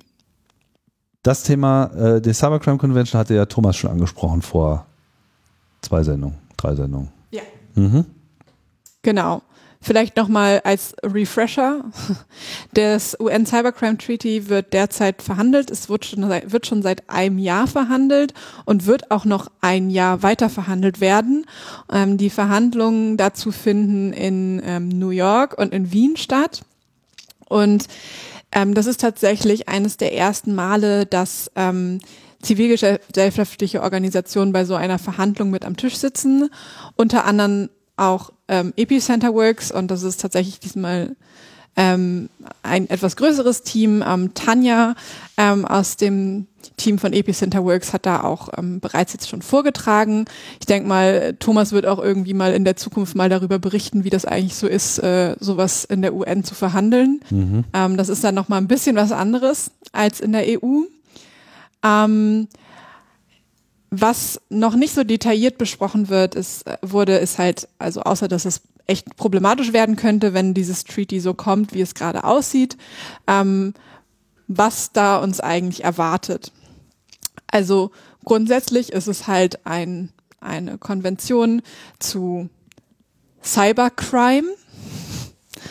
Ähm, und ähm, es soll halt geklärt werden, was Cybercrime ist, aber auch welche Instrumente genutzt werden sollen, um ähm, Cybercrime zu bekämpfen.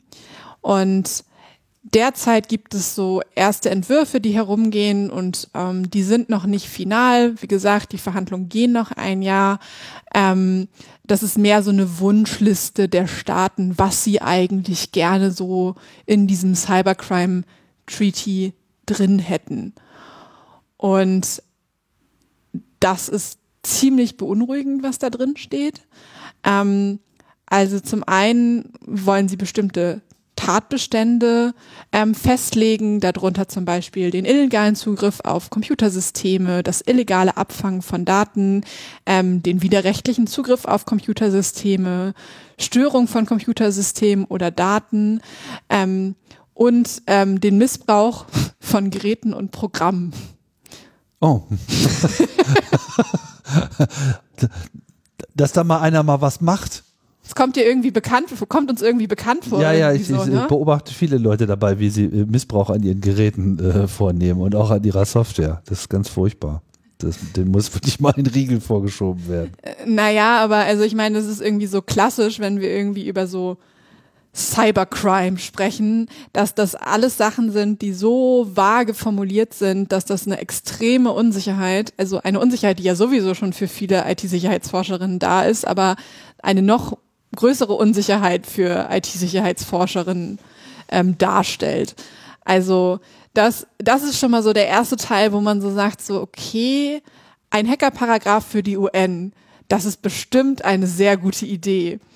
Und dann auch wirklich noch so, dass dann auch entsprechend dafür sorgen könnte, dass komplette Strafgesetzbücher geändert werden. Also wenn so ein UN-Treaty beschlossen wird, dafür braucht es übrigens eine Zweidrittelmehrheit der Staaten. Und ähm, dann müssen die Staaten das natürlich noch in ihrer nationalen Gesetzgebung ratifizieren. Und dann würde das halt umgesetzt werden. Und das kann natürlich dann auch noch zu weiteren Auslegungsdingen führen. Und was aber sehr interessant ist, ist, dass sie sich ja nicht nur auf Straftaten einigen wollen, sie wollen damit einfach einen globalen Standard schaffen, ähm, mit dem Internetkriminalität bekämpft wird und sie wollen vor allen Dingen auch ein globales Tooling schaffen, um Internetkriminalität zu bekämpfen. Ähm, vielleicht bewirbt sich ja die Bundeswehr dann mit ihrem Propaganda, Propaganda Awareness Projekt. Ähm, Mit als, KI. Mit KI. Kompanieintelligenz ist das dann. Ich sag doch, das waren die Praktikanten. Nein, aber halt äh, angedacht werden halt auch solche Sachen wie Vorratsdatenspeicherung als äh, Ermittlungstool gegen globalen Cybercrime. Und man will dann natürlich auch, was natürlich total wichtig ist, ist natürlich nicht nur, dass man Tooling hat, was alle gleich benutzen können, sondern dass natürlich auch alle auf alle Daten zugreifen können. Und das ist ein Riesenproblem.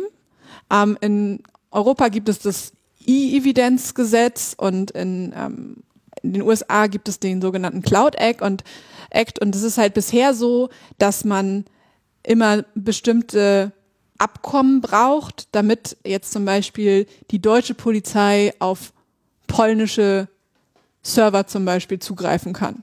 So, das heißt, die müssen dann entweder eine bestimmte Abstimmung haben, also die EU-Evidenz, der EU, das EU-E-Evidenzgesetz würde das zum Beispiel erlauben, dass es ein Eilverfahren gibt und dass man dann halt auf Daten auf Servern in einem anderen Land zugreifen kann und ähnlich ist es auch mit dem Cloud Act. Ähm, und das wollen die sozusagen mit diesem UN Cybercrime Treaty ausweiten. Das heißt, dass das dann halt auch einfach einen schnelleren Austausch, aber natürlich auch äh, dieses ganze Thema Dinge sperren und vom Netz nehmen, auch sozusagen beschleunigen. Und ähm, das ist natürlich, kann man jetzt wieder so ein bisschen so einen Bogen zur Content Moderation machen, in vielen Fällen sehr problematisch, ähm, wenn sowas im Eilverfahren passiert. Und ähm, bisher ist da auch überhaupt noch keine rechtsstaatliche Garantie dafür, dass die betroffenen Rechte eingehalten werden, da natürlich sich die nationalen Gesetzgebung von allen UN-Mitgliedern dann doch sehr unterscheiden und natürlich auch die Einspruchsmöglichkeiten viel, viel schwieriger sind, wenn Ermittlungsbehörden aus einem anderen Land dafür sorgen, dass irgendwas mit deinem Server passiert. Also ich finde das schwierig. Ich weiß gar nicht, gibt es eigentlich irgendetwas anderes, was auf UN-Ebene schon mal so geregelt worden ist, was so eine globale Anwendung finden soll, weil das scheint mir so ein bisschen auch so ein äh, neuer, ne, eine neue Art von Vorstoß äh, zu sein. Das Einzige, was mir jetzt irgendwie einfallen will, wäre sowas wie Weltraumrecht oder sowas. Also ja, Form und wahrscheinlich noch ein paar Klimaziele. Ja, Klimaziele, die aber jetzt, ja, eigentlich ja auch immer alles nur so Versprechenseinsammlungen sind. Ne? Ja, natürlich, aber also man muss sich, also ich meine, um nochmal so auf die Historie der UN zurückzugehen, die wurde 1945 gegründet und um den Weltfrieden zu wahren. Mhm. Und die grundlegenden Ziele sind halt Frieden und Sicherheit. Deswegen ist halt auch das Cybercrime Treaty da angehängt. Menschenrechte, Umwelt und Klima und ökonomische Entwicklung. Und ich würde davon ausgehen, dass es schon das ein oder andere Abkommen gab, das Dinge maßgeblich festgehalten hat, ähm, aber ähm, im digitalen Raum, sage ich mal so, hat das natürlich auch eine extreme Auswirkung, weil wir es halt mit extrem komplexen Problemen zu tun haben, aber halt auch mit extrem unterschiedlichen Nationen, ähm, was ihren Umgang mit solchen Dingen angeht. Ja, alright. So viel äh, dazu, da müssen wir halt noch mal ein bisschen abwarten, was sich da äh, in Zukunft so tut. Ja, also wie gesagt, UN Cybercrime Treaty super problematisch. Bei den Überwachungs, äh, Überwachungsinstrumenten habe ich vorhin bei der Aufzählung vergessen, ist übrigens auch staatliches Hacking. Ähm, also das ähm, werden wir weiter kritisch beobachten und ich denke, Thomas wird dann nochmal vorbeikommen und kann nochmal mehr dazu sagen. Und wo wir gerade so über noch, noch mehr problematische Gesetzgebung sprechen, ähm, wir haben ja die Chatkontrolle gewonnen und am Anfang sah es bei, in der Schweiz relativ gut aus. Das Parlament hat gesagt so, hm, das ist eine ziemlich problematische Gesetzgebung. Wir müssen irgendwie unsere ähm, Bürgerinnen dafür schützen, wenn das in dieser Form kommt. Aber jetzt haben sie ein Gesetz beschlossen, das vorsieht, dass im Bereich Filme und Videospiele, also so alles, was so YouTube, Netflix, Twitch, Steam, was auch immer du hast, ähm, Age Verification vorgenommen werden soll. Das heißt, Alterskontrolle, bevor du den ganzen Kram benutzen kannst. Super Idee. Ausweispflicht im Internet, ähm, mal wieder. Ähm, und also der einzige Vorschlag, der als Beispiel in dieser Gesetzgebung genannt wurde, war, dass man ja eine Kopie von seinem Personalausweis einschicken kann. Das ist die einzige Idee, auf die Sie gekommen sind. Sonst äh, wurde das nicht eindeutig spezifiziert. Ah, okay.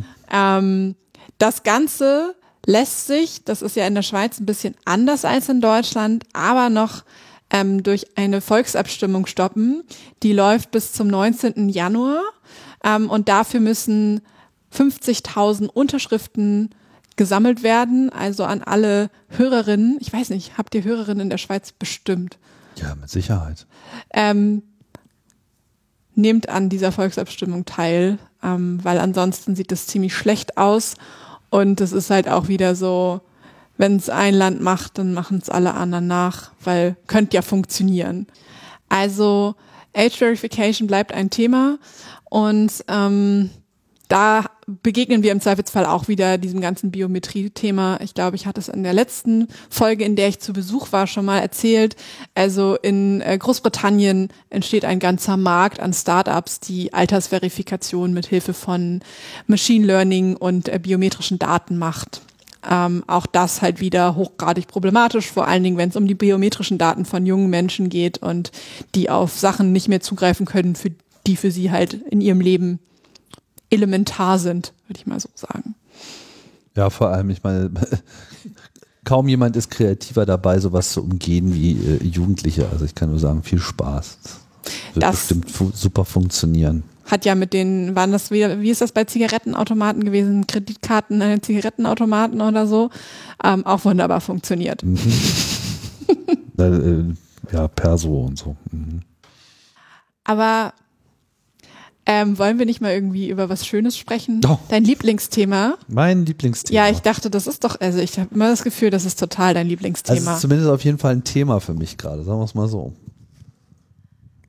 Die Rede ist von. ja, ChatGPT. Mhm. Hast du Genau. es denn inzwischen hingekriegt? Seid ihr jetzt Freunde geworden? Äh, Freunde ist ein großes Wort. ja. Äh, Ich habe so ein bisschen das Gefühl, mit ChatGPT sich zu unterhalten, ist so ein bisschen wie so ein völlig von sich überzeugten Turbo-Nerd irgendwie im Zugriff zu haben, der äh, 80 Prozent aller Fragen, die man stellt, halbwegs akkurat beantwortet. 20 Prozent nicht, aber es ist nicht sofort klar, was die 20 Prozent sind und was zu den 80 Prozent gehört. Also man muss sozusagen so ein gesundes Misstrauen, aber auch ein gewisses Wohlwollen mitbringen, äh, um dann so äh, abschätzen zu können, welche der Empfehlungen jetzt wirklich wertvoll ist oder was einfach nur so daher fabuliert ist. Ja, also meine Lieblingsgeschichte ist ja, ich weiß nicht, ob du das mitbekommen hast, dass es, dass ChatGPT Buchtitel generiert zu Autoren, die es tatsächlich gibt, aber die Buchtitel gibt es nicht.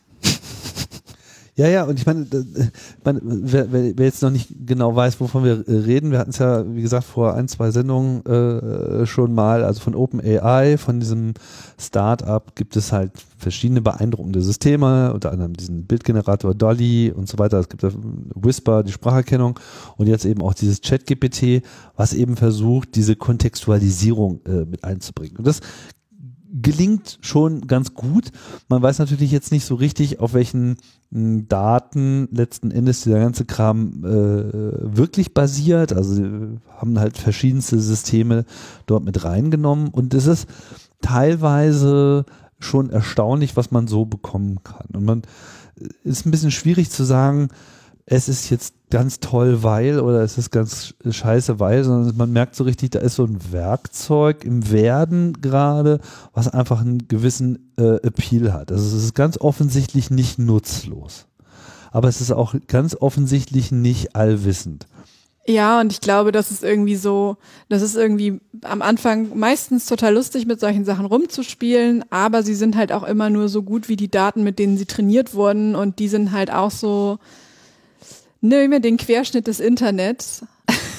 Also entweder sind die Daten nicht gut oder die Trainingsmodelle sind halt noch nicht gut genug aus diesen Daten hervorgegangen. Ne? Also das ist ja immer so die Frage, was, äh, was, was nimmt man denn da raus? So? Und das, äh, klar, ich meine, ich weiß nicht, was du für Erfahrungen gesammelt hast. Ich habe es jetzt vor allem versucht, ähm, Fragen zu stellen. Also es gibt so bestimmte Sachen, die lassen sich einfach schwer googeln.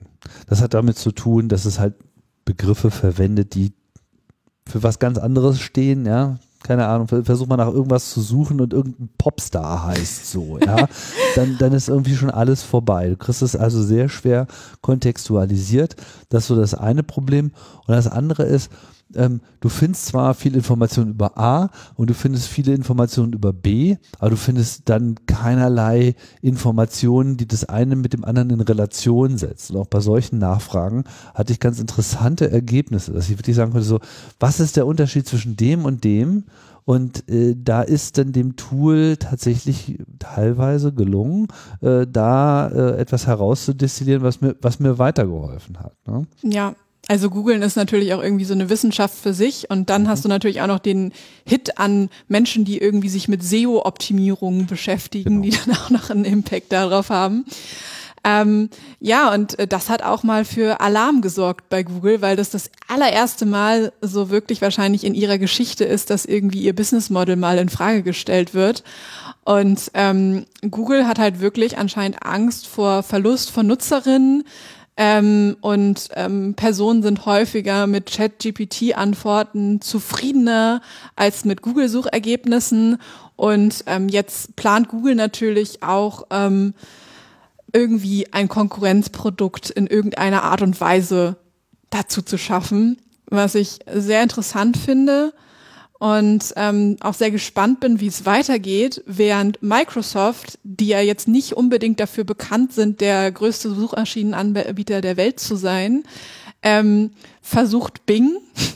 Ich weiß nicht, hast du schon mal Bing benutzt? Ich habe schon mal Bing äh, benutzt, aber es ist schon eine Weile her, dass ich das das letzte Mal benutzt habe. Okay, also ich habe, glaube ich, noch nie Bing benutzt, deswegen weiß ich überhaupt gar nicht, wie das aussieht und wie sich das ne? anfühlt. Ja, nee. Ist es, ja, aber doch, vielleicht schon, weil ist das nicht als Default-Suchmaschine im Internet Explorer früher eingestellt das gewesen? Kann gut sein, dass das auf Windows äh, der Fall ist, aber ich glaube, Internet Explorer gibt es nicht mehr, das heißt jetzt anders, das heißt jetzt Edge. Naja, aber egal.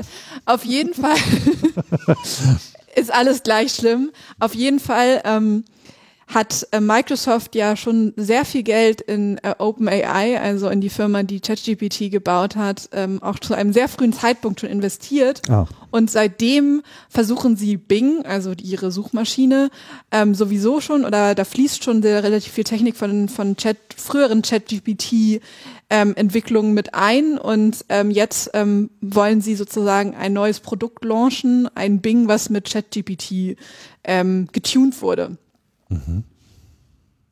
Um, ich bin da sehr gespannt. Um, ähm, ich bin auch sehr gespannt, wie sie das von der Leistung machen. Ich weiß nicht, ob du es auch schon hattest, aber immer mehr Leute haben das Ding so, dass ChatGPT gerade nicht benutzbar ist, ressourcentechnisch, weil Ja klar, weil sich die ganze Welt gerade äh, drauf stürzt und das eben schon so eine gewisse äh, ressourcenintensive Anwendung ähm, ist, was sich nicht so ohne weiteres äh, mal mit irgendeinem gut gemachten Index erschlagen lässt. So. Also ich habe ja keine Ahnung, wie komplex mittlerweile diese ganze Suchabfragen-Geschichte äh, bei, bei Google so funktioniert. Das ist ja auch nicht ohne so, aber es ist halt nicht so, dass jetzt über jede jeden String, den du da eingibst, irgendwie intensiv mit vielen Computern nachgedacht werden muss. Und äh, ich weiß nicht, ob das nur so ein Ding ist bei ChatGPT, dass sie diesen Text so langsam ausgeben.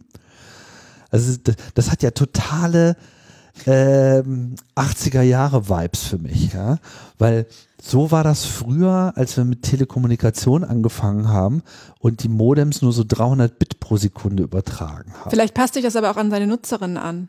Wieso geht's bei dir schneller oder was? Skandal. da muss ich mal die Age Verification irgendwie nochmal anders einstellen.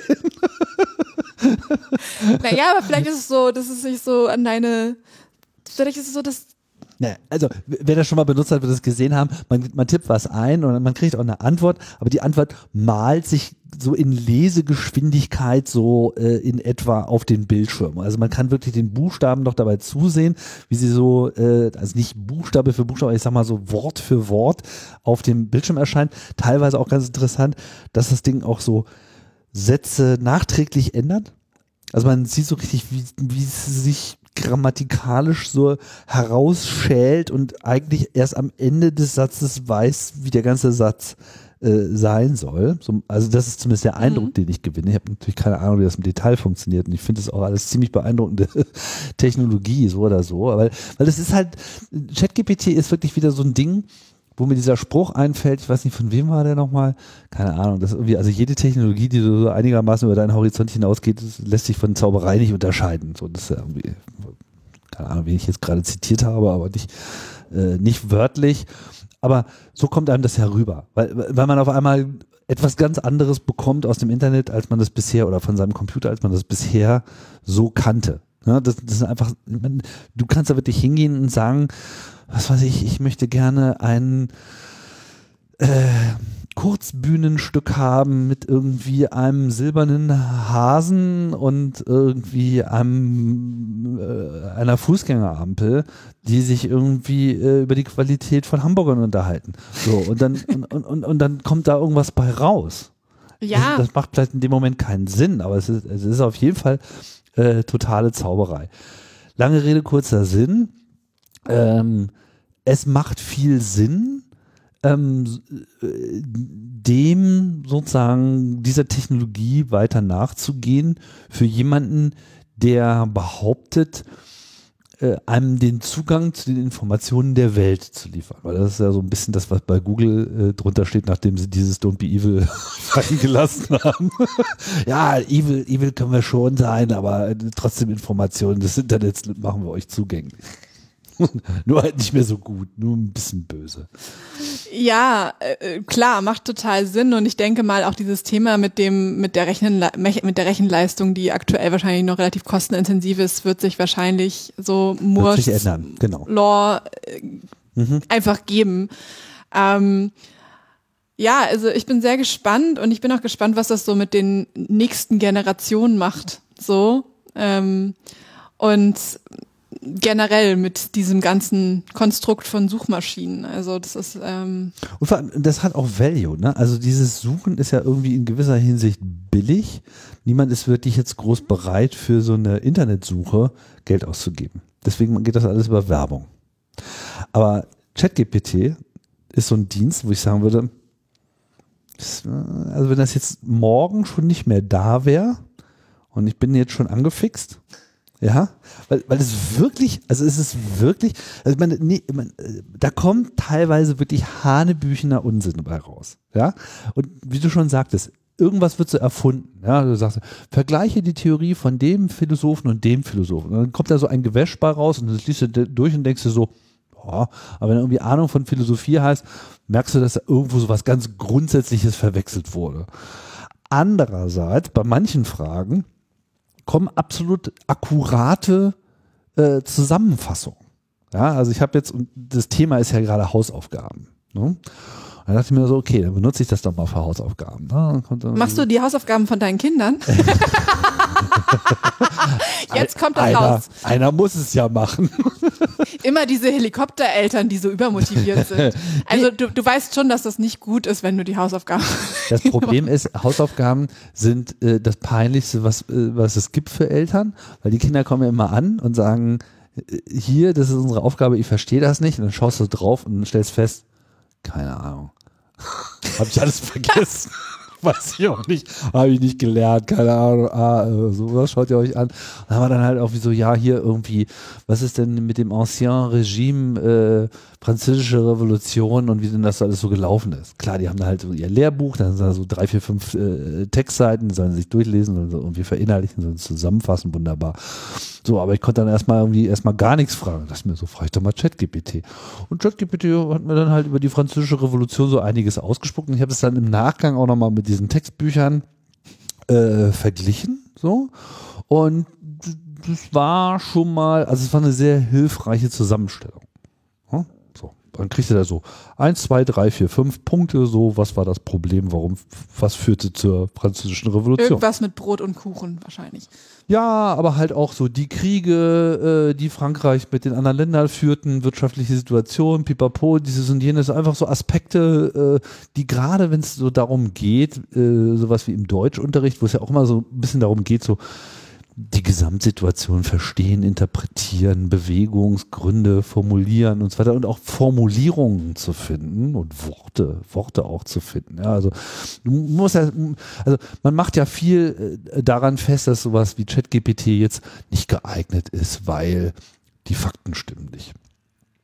Na gut, dann lässt du halt die Fakten raus und kümmerst dich nur um die Form. Du kannst das Ding ja auch benutzen mit hier äh, schreibe ich dir die Fakten äh, Stichpunkt für Stichpunkt hin, mach mir äh, einen schönen Text da draus, der irgendwie in blumiger, äh, romantischer Sprache mit etwas Humor äh, diesen, diesen Sachverhalt wiedergibt. So, und das kannst du ja dann selber auch bewerten, ob dieser Sachverhalt okay zurückgegeben wurde, aber dir ist unter Umständen eine andere Sprache gegeben worden, die dich in dem Moment inspiriert. Und das ist mein Punkt. Ich glaube, dass das Tool vor allem derzeit für so äh, Glücksrecherchen ganz gut ist. So, dass du irgendwas versuchst rauszufinden, was du einfach so mit Google und, und anderen Quellen, also entweder musst du viel zu viel lesen oder es ist halt so viel Nebel vor dieser Information, durch die so eine Suchmaschine nicht durchkommt. Aber wenn es darum geht, einen inspirieren zu lassen, ist es halt wirklich teilweise gut. Ich hab, von einem habe ich gesehen, der hat ChatGPT einfach gefragt so, ja, mach mir mal ein paar Vorschläge, wie man seine Wohnung einrichten kann. So. Das ist natürlich wieder total interessant für Targeted Advertising und das ist ja auch das, was Suchmaschinen so interessant macht, dass Leute den Suchmaschinen sehr genau sagen, was sie gerne kaufen Stimmt. wollen und was sie suchen. Und ähm, ChatGPT, weil sie damit reden, mit, mit ChatGPT auch reden wie mit einem Menschen im Zweifelsfall mhm. und sagen, ich habe eine leere weiße Wand, was soll ich damit tun? ähm, und dann irgendwie so, weiß ich nicht, was ist ein großer Anbieter für irgendwie Kunst, es slidet äh, so direkt in deine, äh, in deine DMs so. Mhm. Also das ist ja wirklich so ein Thema, ähm, was natürlich ein Geschäftsmodell für die Zukunft für die auf jeden Fall ist. Aber das Geile war, die Antworten, die ChatGPT dann auf diese Wohnungseinrichtungsfrage gegeben hat, und zwar eins zu eins, so wie das aus ChatGPT rauskam, also den Text sozusagen Copy-Paste, dann in Midjourney, das ist so dieses Discord-basierte Social Network für AI äh, erzeugte Bilder, also so ähnlich mhm. wie, wie Dolly, aber sozusagen, wo so eine ganze Community dann immer noch mitarbeitet. Und aus diesen Beschreibungen kamen so super awesome Bilder raus, wie, wie diese Wohnung eingerichtet war. Also es war wirklich einfach stunning. Ich habe mir das angeschaut dachte mir so, fuck, wie, wie, wie krass ist das bitte? Also es sah einfach wirklich hervorragend aus. Und äh, das sind so Prozesse, glaube ich, die, die wir jetzt sehen werden. Also wir haben jetzt hier eine Technologie, die sehr viel Fallout hat, ja, also wo sich viele drüber aufregen und viel über diese Wahrheit und Ne? Also was steckt Naja, da also, Wahrheit aber, drin, unterhalten ja, werden, ne? also ich aber glaube- auch sowas bei rauskommen kann. Klar, da kann sowas bei rauskommen. Ich glaube, man sollte es halt irgendwie immer mit so eine Grain of, Grain of Salt nehmen und gerade bei allem, was irgendwie Daten AI-basiert ist, ist es einfach so, dass wir da halt auch immer einen gewissen Bias mit drin haben und auch irgendwie eine gewisse Intransparenz, wie diese diese Modelle einfach zu ihren Entscheidungen kommen. Und ähm, das ist, glaube ich, einfach nur was, nicht nur, das ist auf jeden Fall was, was man kritisch beobachten muss, aber ich glaube, über Regulierung von AI haben wir jetzt auch schon ausreichend äh, gesprochen. Ähm,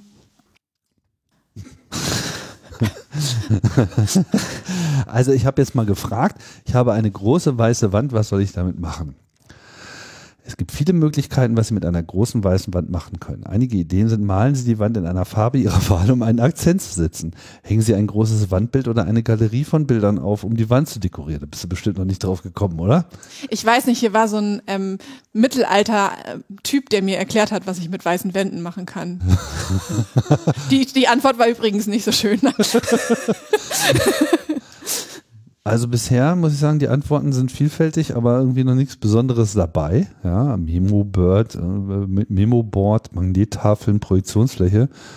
Ja, also das bringt dich nicht wirklich weiter, glaube ich. Nee, aber das ist halt wieder genau das, was du gerade vorgelesen hast. Hier könnte ihre Werbung stehen. Ja, also es ist natürlich äh, ein Privacy-Aspekt hier mit drin. Ne? Also man vertraut sich solchen Systemen dann unter Umständen nochmal auf eine ganz andere Art und Weise äh, an, vielleicht. Ja, ähm, das äh, wird spannend sein, das zu verfolgen. Also da werden wir, Ich weiß auch gar nicht, wie so die Private, hast du dir mal die, die, die Datenschutzerklärung von, äh, von, von ChatGPT angeguckt? gibt's eine? Weiß ich nicht. Also so, das würde mich halt schon interessieren, was die so, also die werden das ja, also die werden sicherlich alle Eingaben nutzen, um das Ding weiter zu trainieren. Also das steht ja völlig außer Frage. Ich meine, das verbessert sich ja auch selber und so, wenn man kritisch nachfragt, aber das wäre ja schon mal irgendwie, also hat irgendwie noch, noch keiner drüber, habe ich noch nichts drüber gelesen. Also ich habe ähm, auf jeden Fall äh, wird, glaube ich, derzeit nichts gespeichert. Warte mal, ich kann, ich kann ja mal ChatGPT einfach fragen. Speicherst du irgendwelche Daten von mir oder bleibt äh, etwas von diesem Dialog auf deinen Servern erhalten? Fragezeichen. Als AI-Modell speichere ich keine persönlichen Daten von Benutzern und alle Daten, die im Zusammenhang mit unserem Dialog stehen, werden auf unseren Server nicht gespeichert. Der Dialog wird in Echtzeit verarbeitet und nach Beendigung des Gesprächs gelöscht. Ich bin darauf programmiert, Ihre Anfragen zu verstehen und darauf zu antworten, ohne dabei Ihre Daten zu speichern oder zu teilen. Also die machen Live-Analyse. Das ist, das ist ein bisschen anders als das, was unsere Bundesregierung macht. Also die machen Live-Analyse, damit sie aus den Datenschutzfragen rauskommen. Unsere, Bundes, äh, unsere Bundeswehr, unsere Bundesregierung macht keine Live-Analyse, damit sie danach mehr Daten haben, die sie analysieren können. Bundeswehr macht bestimmt total krasse Sachen damit. Ja, und ich meine, das ist jetzt eine Aussage von ChatGPT, also es ist wahr. Ja, und das ist natürlich auch irgendwie was, worüber man reden muss. Ne? Menschen tendieren natürlich dazu, äh, Aussagen von Computern als total objektiv und äh, wahr einzuordnen und es auch nicht so viel hinter, zu hinterfragen an einigen Stellen. Das ist natürlich auch ein Problem, mit dem man dann da zu tun hat. Also ja, es bleibt spannend. Ich frage nochmal, äh, darf ich das glauben? Fragezeichen. Als künstliche Intelligenz habe ich keine Fähigkeit zu lügen oder Tatsachen zu verbergen. Ich bin programmiert, um auf Anfragen mit Informationen zu antworten, die ich aufgrund meiner Schulung kenne. Ich kann Ihnen versichern, dass ich keine persönlichen Daten speichere und auch nicht teile. Ich komme mir so ein bisschen vor, wie so, so, so ein Science-Fiction-Film. Irgendwie Und das ist auch irgendwie so im Negativen, weil eigentlich unterstützt, also haben sie das Ding, die Antwort ja genauso geschrieben, wie das, was ich gerade gesagt habe, nämlich so, ich bin ein Computer, ich habe keinen Bias. Ja, es ist so ein bisschen wie 2001. So. Ja, I'm one of the greatest minds ever programmed. Und äh, ja, ja. Aber was ist denn das großartigste Produkt, was in der Corona-Pandemie programmiert wurde, Tim? Jetzt kommen wir zu den richtigen Startups. Das ist nämlich noch besser und noch kostenintensiver als D-Mail. Wusstest du das? Echt? Kostenintensiver äh, oder Wie viel kostet denn eine D-Mail? Das war teuer. Ja, wie teuer? Weißt du das noch? Ich glaube, Linus hat das mal die Zahl fallen gelassen, aber ich kann mir das irgendwie nicht, äh, kann man ChatGPT. ist D-Mail der Grund, warum Deutschland Innovationschampion geworden ist?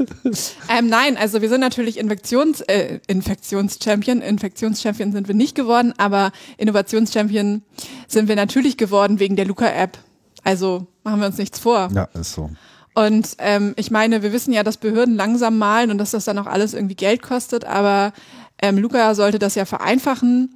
Und ähm, ja, wie, wie, wie kostenintensiv ist so eine Kontaktnachverfolgung eigentlich? Tja, ziemlich, weil ähm, es finden gar nicht so viele statt für den Preis, stellt sich raus. Ach so. Aber ich dachte, also die Pfalzer, also jetzt bin ich verwundert. Gab es so eine geringe Userbasis? ja, ich weiß gar nicht, welche Zahlen äh, Luca am Ende erreicht hat, aber auf jeden Fall zumindest in Brandenburg gab es wohl mit der Luca-App genau eine erfolgreiche Kontaktnachverfolgung.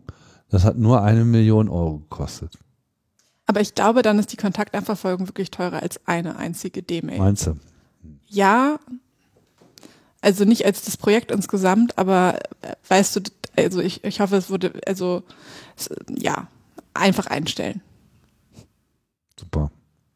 Das war echt ein erfolgreiches Projekt. Aber wir haben ja, wir haben ja davor gewarnt, aber äh, es hört ja keiner auf die Warn. Wir brauchen eine Luca-Warn-App. Ja. es kommt alles, äh, es kommt alles irgendwie äh, wieder zurück. Was auch zurückkommt, ist die Trust-ID.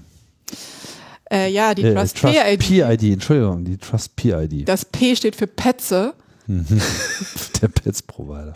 Genau, die Trust PID. Ähm, bereits äh, Logbuch Netzpolitik berichtete in äh, Folge 431. Mhm. Ähm, und ähm, es geht voran. Und ähm, jetzt haben hat äh, haben äh, die Deutsche Telekom, Orange, das ist äh, französischer äh, Telefonprovider, Telefonica, Spanien und Vodafone UK ähm, ein gemeinsames ähm, ja, Joint Venture angekündigt zur Trust PID und ähm, die EU-Kommission äh, guckt sich das jetzt ähm, nicht etwa von einer Privacy-Perspektive an, sondern ähm, von einer kartellrechtlichen rechtlichen Seite, nämlich ob die das überhaupt dürfen. Vielleicht sollten wir nochmal kurz erläutern, was die Idee ist. Ja, das stimmt. Also, das Internet ist ja kostenfrei. Das wissen wir alle. Unendliche Wein. Mhm. Unendliche Werbung. Ähm, und ähm, wir haben ja irgendwie vorhin schon so ein bisschen auf die äh, Geschäftsmodelle von Google und Co. angesprochen und die basieren natürlich äh, zu größten Teilen auf Tracking-Systeme und ähm, personalisierter Werbung und so weiter und so fort. Und ähm, das ist zum einen aufgrund von irgendwelchen Datenschutzbestimmungen ähm, nicht mehr ganz zutreffend. Und dann gibt es natürlich so böse Menschen wie uns, die irgendwie Cookie-Blocker benutzen um, und das einfach verhindern. Und ähm, das ist natürlich ein ganz großes Problem, wenn man keine Werbung mehr machen kann. Und deswegen haben sich jetzt die Provider überlegt, die machen ja noch nicht genügend Geld, damit das wir dafür bezahlen, dass wir irgendwie Zugänge zu Internet und Co. haben, dass ähm, sie das Problem ja lösen könnten. Und sie möchten jetzt eine sogenannte Trust PID entwerfen, die sich ähm, immer ergibt aus der IP-Adresse und der Telefonnummer ähm, der Nutzerin, wenn man sich mit dem Netz connectet.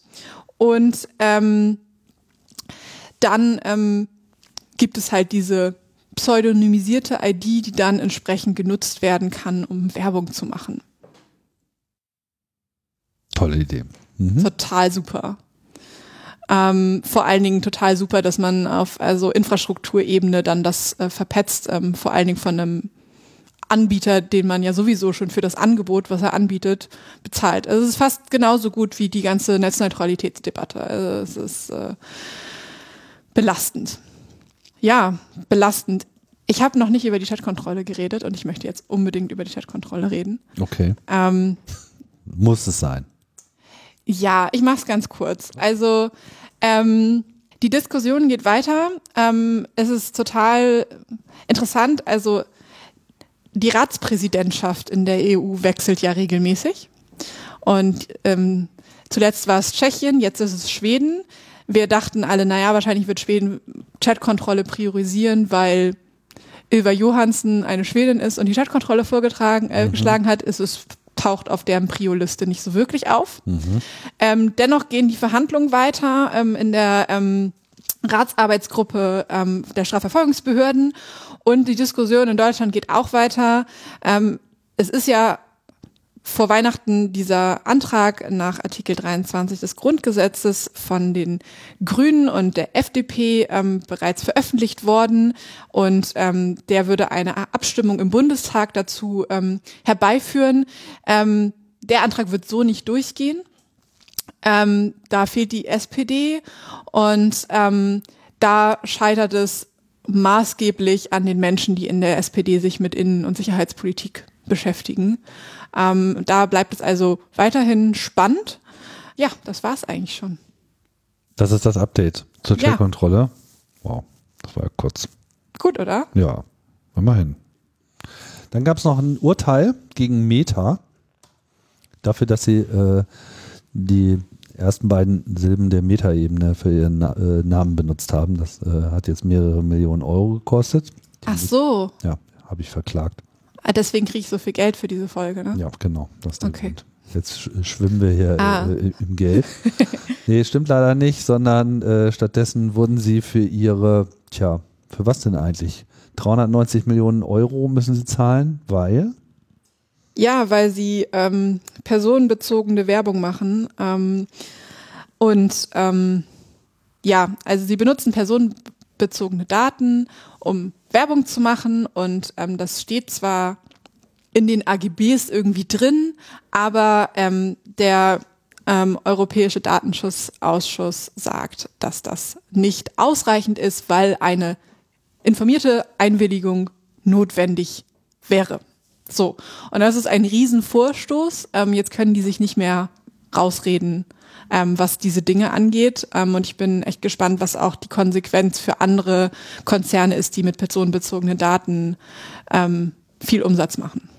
das ist eigentlich eine echt große Sache, ne? weil äh, im Prinzip greift das ja das Kerngeschäftsmodell von Meta an und wenn sie jetzt nicht, ich meine, ich weiß nicht, diese 390 Millionen Euro ist wahrscheinlich eine Einmalzahlung, so, äh, aber das ändert ja nichts daran, dass sie dafür, also dass sie ja auch weiterhin dafür äh, in Anspruch genommen werden würden, wenn sie nichts ändern. Also sie müssten ja jetzt auch was ändern, sprich, sie müssen in Europa zumindest ein Opt-out anbieten aus dieser Verarbeitung. Ja. Und damit erlauben sie ja sozusagen, also damit entziehen sie sich selbst sozusagen die Grundlage ihres Geschäftsmodells, wenn genug Leute das machen.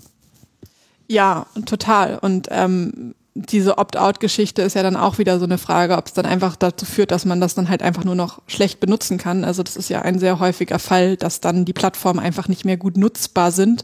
Und das ist ja auch irgendwie immer das ähm, absurde Argument, was äh, diese Plattformen anbringen in solchen Zusammenhängen. Genau, also ganz gute Nachrichten und ähm, ich glaube, wir haben es geschafft. Echt? Und du hast den gute Nachricht-Jingle vergessen. Was waren denn jetzt die guten Nachrichten? Na, das mit dem Bußgeld Ach so. und ähm, dem Meta-Urteil. Äh, dann holen wir das einfach nochmal nach. Die gute Nachricht. Die gute Nachricht ist jetzt, sind wir schon fast durch. Aber wir haben noch ein paar äh, sonstige Meldungen. Ja, das stimmt. Ähm, und zwar sucht ähm, Epicenter Works eine Frontend-Entwicklerin für ein Softwareprojekt ähm, in den nächsten Monaten. Es wird nach Personen gesucht, die sich mit React und Vue und Angular und äh, mit Anbindung an REST-APIs auskennen. Und das Projekt heißt Dear MEP. Ja, es ist übrigens ein bezahltes Softwareprojekt und Bewerbungen bitte an ähm, jobs at epicenter.works unter dem Stichwort Dear MEP. Ich kann euch das sehr ans Herzen legen. Die Techies von Epicenter Works sind nämlich sehr nett. Mhm. Und eventuell fällt dabei auch eine Zusammenarbeit mit mir raus, aber Ui. mehr dann später. Jetzt wird's aber hot. Alright. Gut, dann bleibt uns äh, eigentlich nur noch äh, auf die Termine hinzuweisen.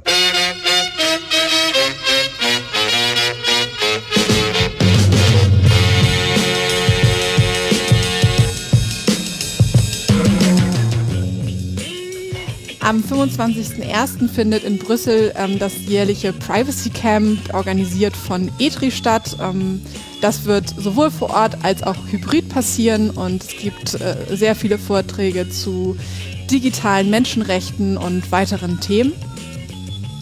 Und dann ist auch bald wieder Ostern und Ostern heißt Easter Hack. Also neuerdings heißt das es wieder, weil bisher äh, hieß es ja immer, Easter Hack fällt aus wegen Wissen schon.